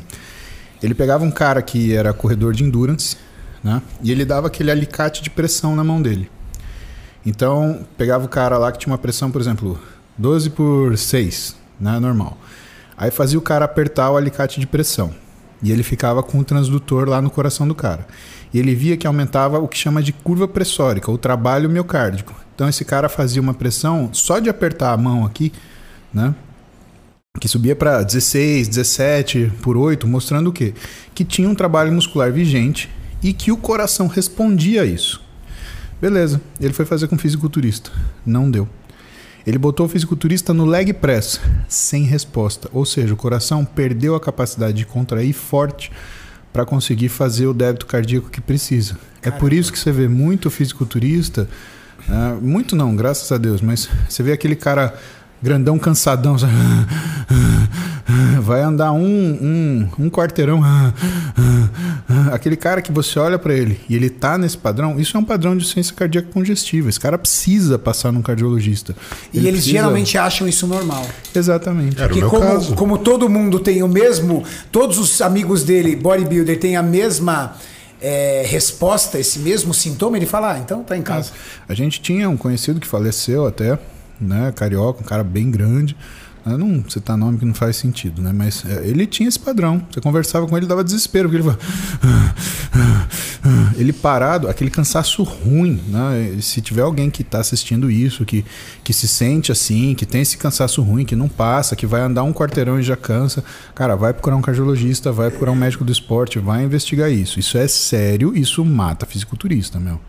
Infelizmente, isso existe. Não dá pra gente dourar a pílula e falar assim, ah, não, é normal. pa-". Não, não é, cara. Isso daí é Não, ruim, é risco mau sinal, cardíaco, cara. o risco cardíaco para esteroide, principalmente, isso é científico. É, e aí o que eu posso afirmar pra vocês é que isso é um problema congênico na, congênito na categoria Open. Dificilmente você vai pegar um atleta Open que não fique com a respiração ofegante pelo excesso de peso Difícil. corporal. Principalmente quando ele tá mais pesado. Eu não conheço. Principalmente quando ele tá mais pesado. Exatamente. O esforço miocárdico é muito maior. Você tem que ver que você põe mais músculo, você tem a ação do hormônio sobre esse músculo e você tem a ação do músculo desenvolvido sobre a necessidade de débito cardíaco. E um músculo muito forte, ele está contraindo e o coração está brigando para fazer perfusão. Então não é uma coisa simples. E essa e esse enrijecimento da parede do coração, ele é reversível? Sim.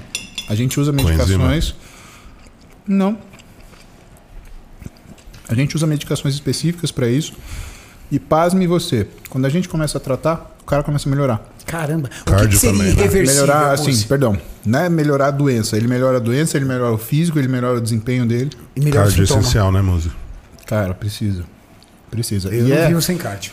E é aquele cardiozinho que eu faço no banho. Que todo mundo fala, ah, mas esse cardio funciona. O cardio que eu faço no banho é para cuidar do meu coração. É 110, 120 batimentos, não passa disso. Ele é de moderada a baixa intensidade para o coração trabalhar e impedir que exista uma coisa chamada remodelamento, né? que é como se fosse uma cicatrização, uma fibrose da, da- do músculo miocárdico que tá, não está tá saudável. E existe alguma doença cardíaca provocada pelo esteroide que, dependendo do nível, ela se torna irreversível? Você tem hipertrofia de septo, né? hipertrofia miocárdica. Né? Quando você tem uma hipertrofia muito grande, o que acaba acontecendo é que a irrigação do coração não é suficiente. Então você tem que pensar o seguinte: a artéria coronária e suas tributárias, você tem que pensar que tem uma espessura aquela parede do coração. Maurício, coloca uma foto aí do coração, só pro, pra galera compreender que isso Boa. é bem legal, cara. E Boa, ajuda boa. o Muzi na, na didática.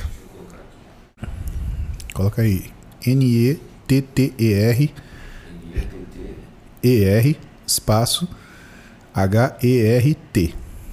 Caramba. Isso é um, é um notebook. eu, eu vendo aqui HL. Isso. Deve pôr imagens, deve ter uma imagem do coração.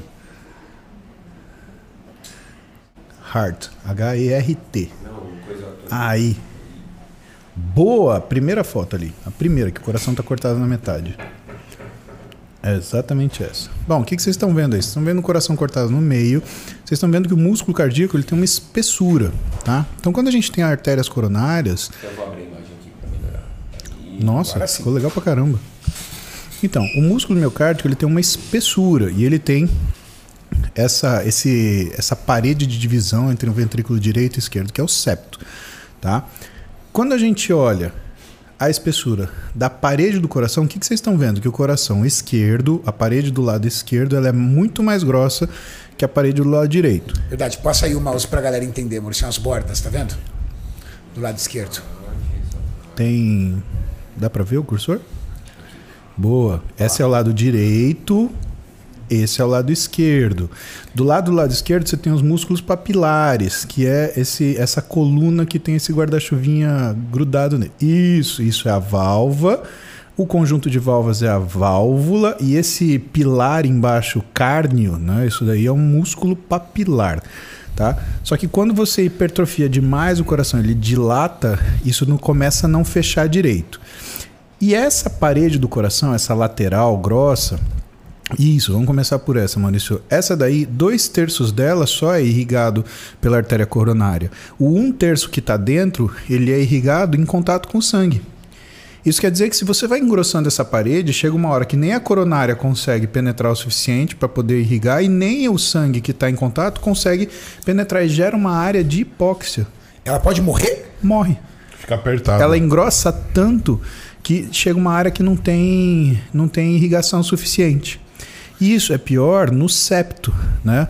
Esse septo interventricular, que é a parede que fica no meio, isso, Maurício. Essa daí é praticamente dependendo só de irrigação por contato. Então, quando ela começa a chegar 9 milímetros, 10 milímetros, aí a coisa começa a ficar perigosa. Não dá permeabilidade, né? Exatamente. E aí você faz um infarto por pouca irrigação.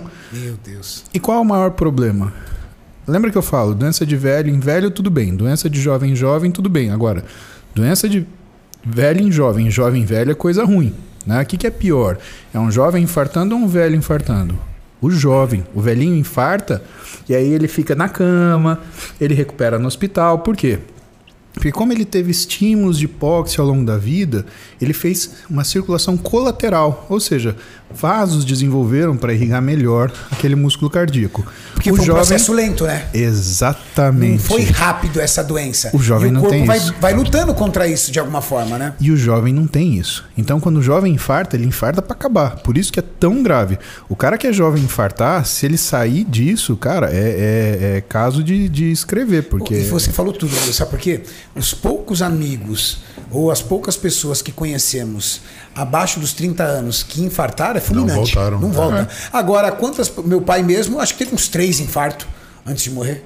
Uns três, quatro, assim, tipo, teve um, passou cinco anos, teve outro, passou seis anos, teve outro. É. Eu já não tive essa sorte, meu foi no primeiro. Foi no primeiro, né, Julião? Meu foi no primeiro, mas foi com 70 anos, fulminante dormindo. Caramba. E, e, e, e, por diagnóstico você não sabe é, se era isso, mas devia ser isso, porque o seu pai ele tinha um histórico de atleta muito curto, né, Julião? Muito curto. Meu pai. Ele teve uma vida muito desregrada Exato. durante. Ele, meu pai foi muito desregrado no começo, né, na adolescência dele, depois virou extremamente regrado. Ele, ele muito... fumou? Também. Usou álcool? Sim. Não, álcool é meio tóxico e, meu, tabaco, nicotina, arrebenta com coisa, cara. Isso. E aí ele, ele foi tabagista por 20 anos, acredito. Ele, ele, mudou de estilo de vida, eu acho que tinha o quê? Uns 50 anos, Julião? Não, ele, ele era tabagista, mas era praticante. E aí depois ele largou o tabagismo por volta dos 40 anos. 40 anos de idade. 40 anos. Isso. E aí ele, no esporte mesmo, quando eu estreiei, que foi 2001, ele já tinha 60 anos. E aí ele estreou dois anos depois, com 62 anos. Sim. Mas ele já tinha. Ele Foi aí que ele mudou todo, esse, todo o estilo de alimentação. Exato, dele, né? mas ele treinava desde os 21 anos. Ele era aquele nordestino. Ele treinava, Julião? Treinava. Meu pai que era legal, bem cara. bom. Tem uma foto na minha mesa lá no meu consultório, sabe? Com uma foto Ah, preta e branca. Ah, Com um cara de 20 e poucos anos. Era ele, foto. 22 anos. mentira. Quando, quando- um pouco depois que ele chegou em São Paulo. Então, de alguma forma, ele, ele te inspirou a entrar na academia? Com certeza. Com Cara, certeza. dessa eu não sabia. Eu achava que era o contrário. Eu achava que você tinha inspirado ele a entrar na academia. Não, ele sempre. Eu, eu, achava isso até eu ver aquela foto. É. Que legal, Julião. Você sabe que, O, e assim, o, o pessoal pai do usa- Júlio montava os equipamentos para Meu treinar. pai, meu pai fez o equipamento. As rodanas, tudo. Madeira, tudo em casa. Caramba. O banco de supino de madeira, ele fez tudo em casa. Meu pai gostava de fazer as coisas dele. Tudo Ó. que era dele, ele que fazia. Ele gostava de trabalhos manuais, né? Manuais. Até o chinelo dele, ele que fazia. Caramba, cara. Ele Era um artista. É, ele comprava couro e fazia o chinelo dele, na mão, traçando couro ali. Mas ele fazia tudo que era dele, cara. Impressionante. Ele gostava de faca. Ele comprava a faca e trocava o cabo. Ele fazia o cabo da faca, do jeito que ele queria. Caramba. E assim, um aviso pra galera que usa esses vapor. Né? Você usa isso, tem nicotina, é igual cigarro. Mesma Mesmo. coisa. O crime da mala não é só o monóxido de carbono, O alcatrão, e o, o, alcatrão e todos os poluentes. de cigarro. 1.500 substâncias cancerígenas. Isso. Não. É a nicotina. Essa é a venda do vapor, né? Cara. Tipo, abandone 1.500 substâncias cancerígenas. É, mas você fica Fique com a com duas. nicotina que frita o seu pâncreas e frita o seu músculo. É sério. Sério, a nicotina, primeiro, ela é vasoconstritora na, na- no sistema Pra periférico. galera entender o que é vasoconstritora, Você fecha a irrigação sanguínea de músculos, por exemplo. E outra coisa que ela faz, ela bloqueia a produção de insulina. Então ela dá um sinal catabólico para o músculo. Por isso que o pessoal perde a fome. Também. Não, aí é porque ele tem uma ação estimulante, né? Então ela tem ação estimulante no sistema nervoso central, que Euforia, é o né? que vicia, né? Só que aí ela tem o efeito metabólico dela. Né? Ela piora o metabolismo do músculo porque ela impede a liberação de insulina e ela piora a circulação muscular. Caraca, velho. Então você imagina o coração de quem fuma, né? Ele tem perda muscular por conta da ação de diminuição da irrigação e tem perda muscular por causa da diminuição da ação da insulina no músculo. né? E não importa se ele está fumando um vapor. Se tiver nicotina, Cara, tem nicotina vai fazer isso. E aí o que, que é pior, né?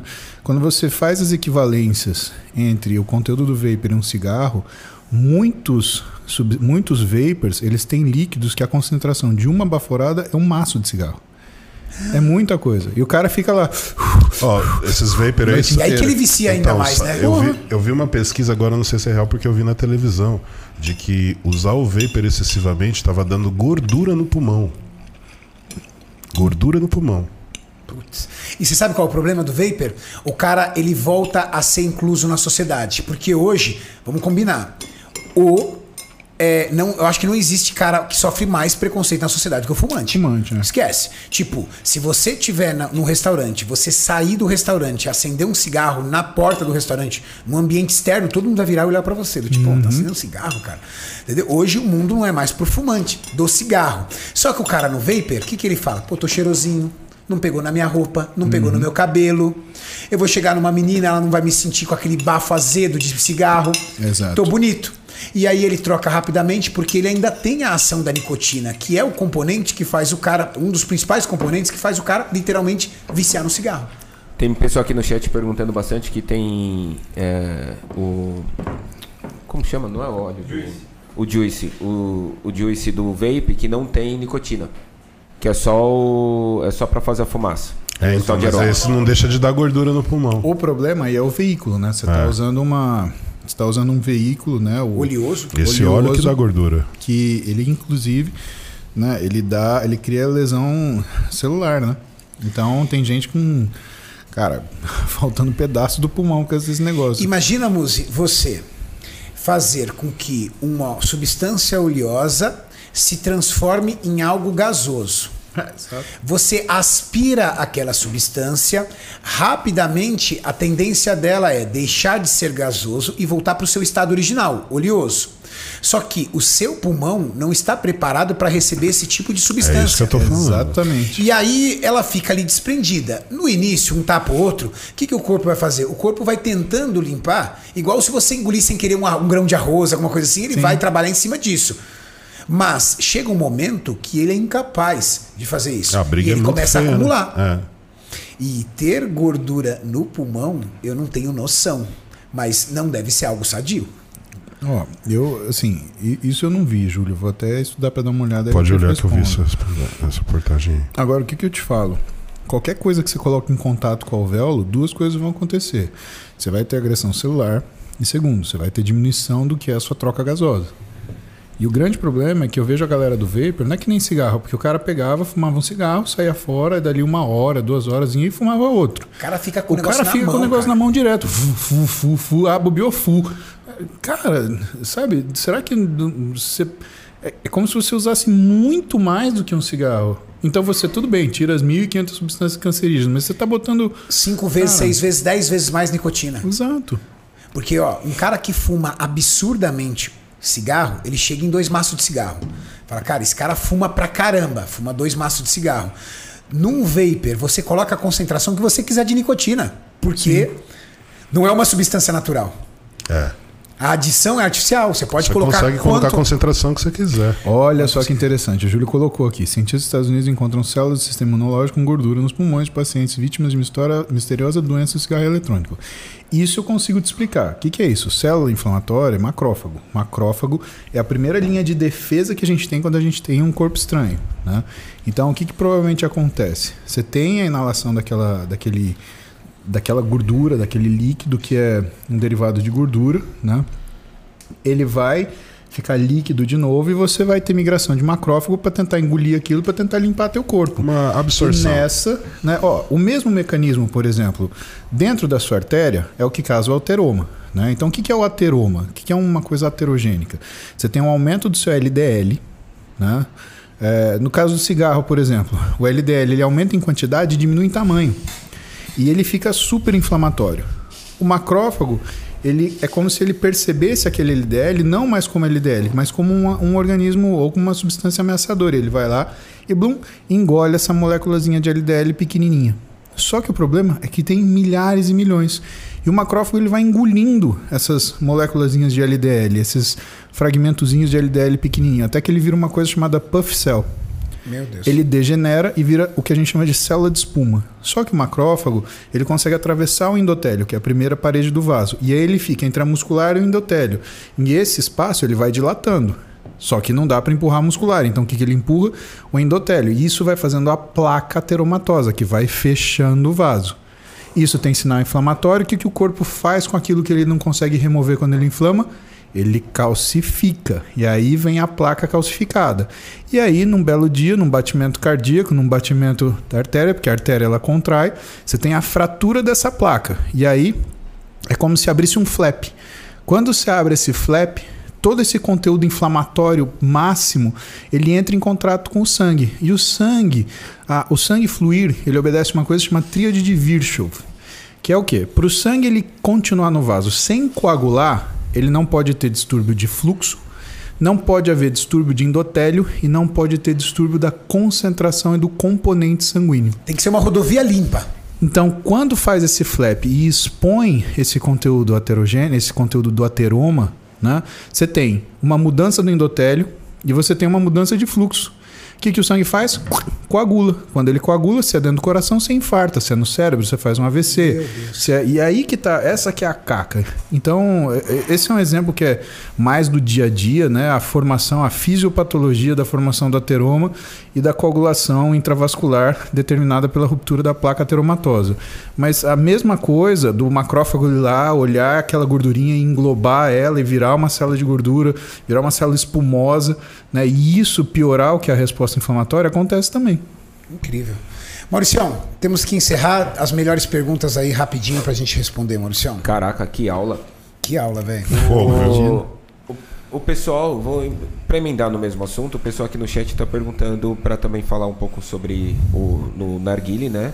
Que faz que o pessoal fuma bastante. Estão perguntando se pode fumar só de final de semana, o narguile que não tem problema. Cara, os caras querem que o médico diga É, um negócio não, desse. Não, não, não dá. E Dá brincadeira, né? E estão perguntando também sobre o cannabis, o verdinho. Opa, opa, opa. Se tem, se tem essa questão também da, da gordura e tudo mais e coisas do tipo. É, é, cada coisa tem, entre aspas, os seus problemas, né? Então, em relação ao narguile, não te aconselho a usar o narguile porque, cara, é, é, o nosso corpo ele tem uma resistência para, ele tem uma tolerância para agressão que às vezes um pouquinho. Se você faz todo dia, a repetição vai causar um número suficiente que vai fazer você ter uma agressão. Se você faz tudo no final de semana, é ruim também, por quê? Porque você está extrapolando a capacidade do teu corpo metabolizar aquilo e resolver. Então, cara, assim, infelizmente não posso te falar, ah, tem uma quantidade segura. Não tem. A gente sabe que não tem quantidade segura para cigarro, não tem quantidade segura para álcool. Pra nada. Aí você pode falar, ah, mas o meu avô morreu com 130 anos fumando. Tudo bem, tem gente que morre com 50. A avó da Tati, pensa numa véia danada, cara. A véia tá com 87 anos de idade, fuma um maço de cigarro por dia. Ô, dona. Até hoje. Como e a chama? Tati briga com ela, briga. Ela fala pra Tati, mas eu tô com 87 anos e tô bem pra caramba. A veinha toma apenas um comprimido para. É, pra quê, amor? Pra pressão. Só. Pra pressão. Só isso. Agora, ela é a referência? Não, cara. Ela é a rara exceção. Exatamente. Ela, pra mim, é quando um cara pega o agachamento do Ronnie Coleman e fala, mas Ronnie Coleman treinava assim. Exatamente. Ele só é oito vezes Mr. Olímpio Sim. porque treinou assim. Só que o Lee Haney foi oito vezes e não ficou treinando assim, galera. Exatamente É, e- também. Exatamente. Então, o que, que acontece? É querer se basear pela exceção é não querer mudar a sua vida. É querer, arru- é querer arrumar desculpas. Em compensação, a mãe da Tati, que foi fumante por um bom período, mesmo tendo parado de fumar, morreu aos 49 anos. Do que, que foi mesmo? Morreu de câncer. Ai, cara, que tristeza. E com metástase Ah, em vários aliás, lugares. deixa eu agradecer vocês. Antes de ontem foi o último dia de radioterapia da minha mãe. Ela Oh, está bem. amém. Tá bem? Graças a Deus. Cabelinho Ô, já voltou a galera. crescer. Bora mandar boas energias aí no chat, Então, galera. Quero agradecer a todo mundo que segue a gente aqui, porque eu sei que vocês mandaram energias boas, vocês que foram fundamentais, Pô, que abençoe. me ajudaram viu? desde o caminho, cara. É... Ter vocês do lado, a gente. Você pode até ir mais rápido quando você tá sozinho, mas quando você tá acompanhado, você vai mais longe. E eu, quando eu tô com vocês, eu sei que simplesmente não tem limites. E é bom ter isso, sentir tudo isso todo dia. Então, obrigado. Que dure pra sempre. Graças a Deus que dure pra sempre. Nove meses de sempre. luta e ganhamos. É, irmão, se tem um nome, 2020 se foi, graças a Deus. Verdade. Que ano. Bom, pergunta do cannabis. O cannabis já é outro problema, a gente está falando de psicoativo, né? Estamos falando, é, é outra história. O que não dá para comparar cigarro de tabaco com cigarro de cannabis são, é comparar laranja com banana. Não faz o menor sentido comparar isso. Né? Agora, o que eu posso te falar de cigarro? É isso, você vai perder músculo, você vai infartar, você pode ter AVC, você vai ter uma doença vascular disseminada que muito provavelmente vai te levar precocemente, ou porque vai te desenvolver uma doença crônica que vai te trazer sofrimento, ou porque vai te trazer uma doença aguda que vai te tirar a opção. Então, meu, melhor não fumar, né? É, claro.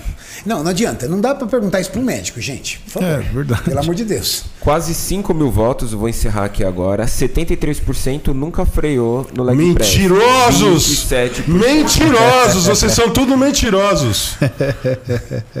Eles não lavam a cueca deles, não, né? Deve ser a mãe ou a mulher. com certeza, com certeza. Ai, meu irmão querido Paulo Musi, muito obrigado. A galera tava morrendo de saudade de você. Ter você aqui no Ironberg Podcast, literalmente, é uma alegria que transborda nosso Tem coração. que vir mais vezes, viu? É que Nossa, é, é chamado- puxada. Trazer a é. Roberta, né? Trazer a Trazer Roberta. a Roberto né? também, porque você só quer ferrar os duvido. amigos. Não, vamos combinar. Duvido. Ah, vamos. combinar. Eu, quero ver. Trago vamos ela. combinar.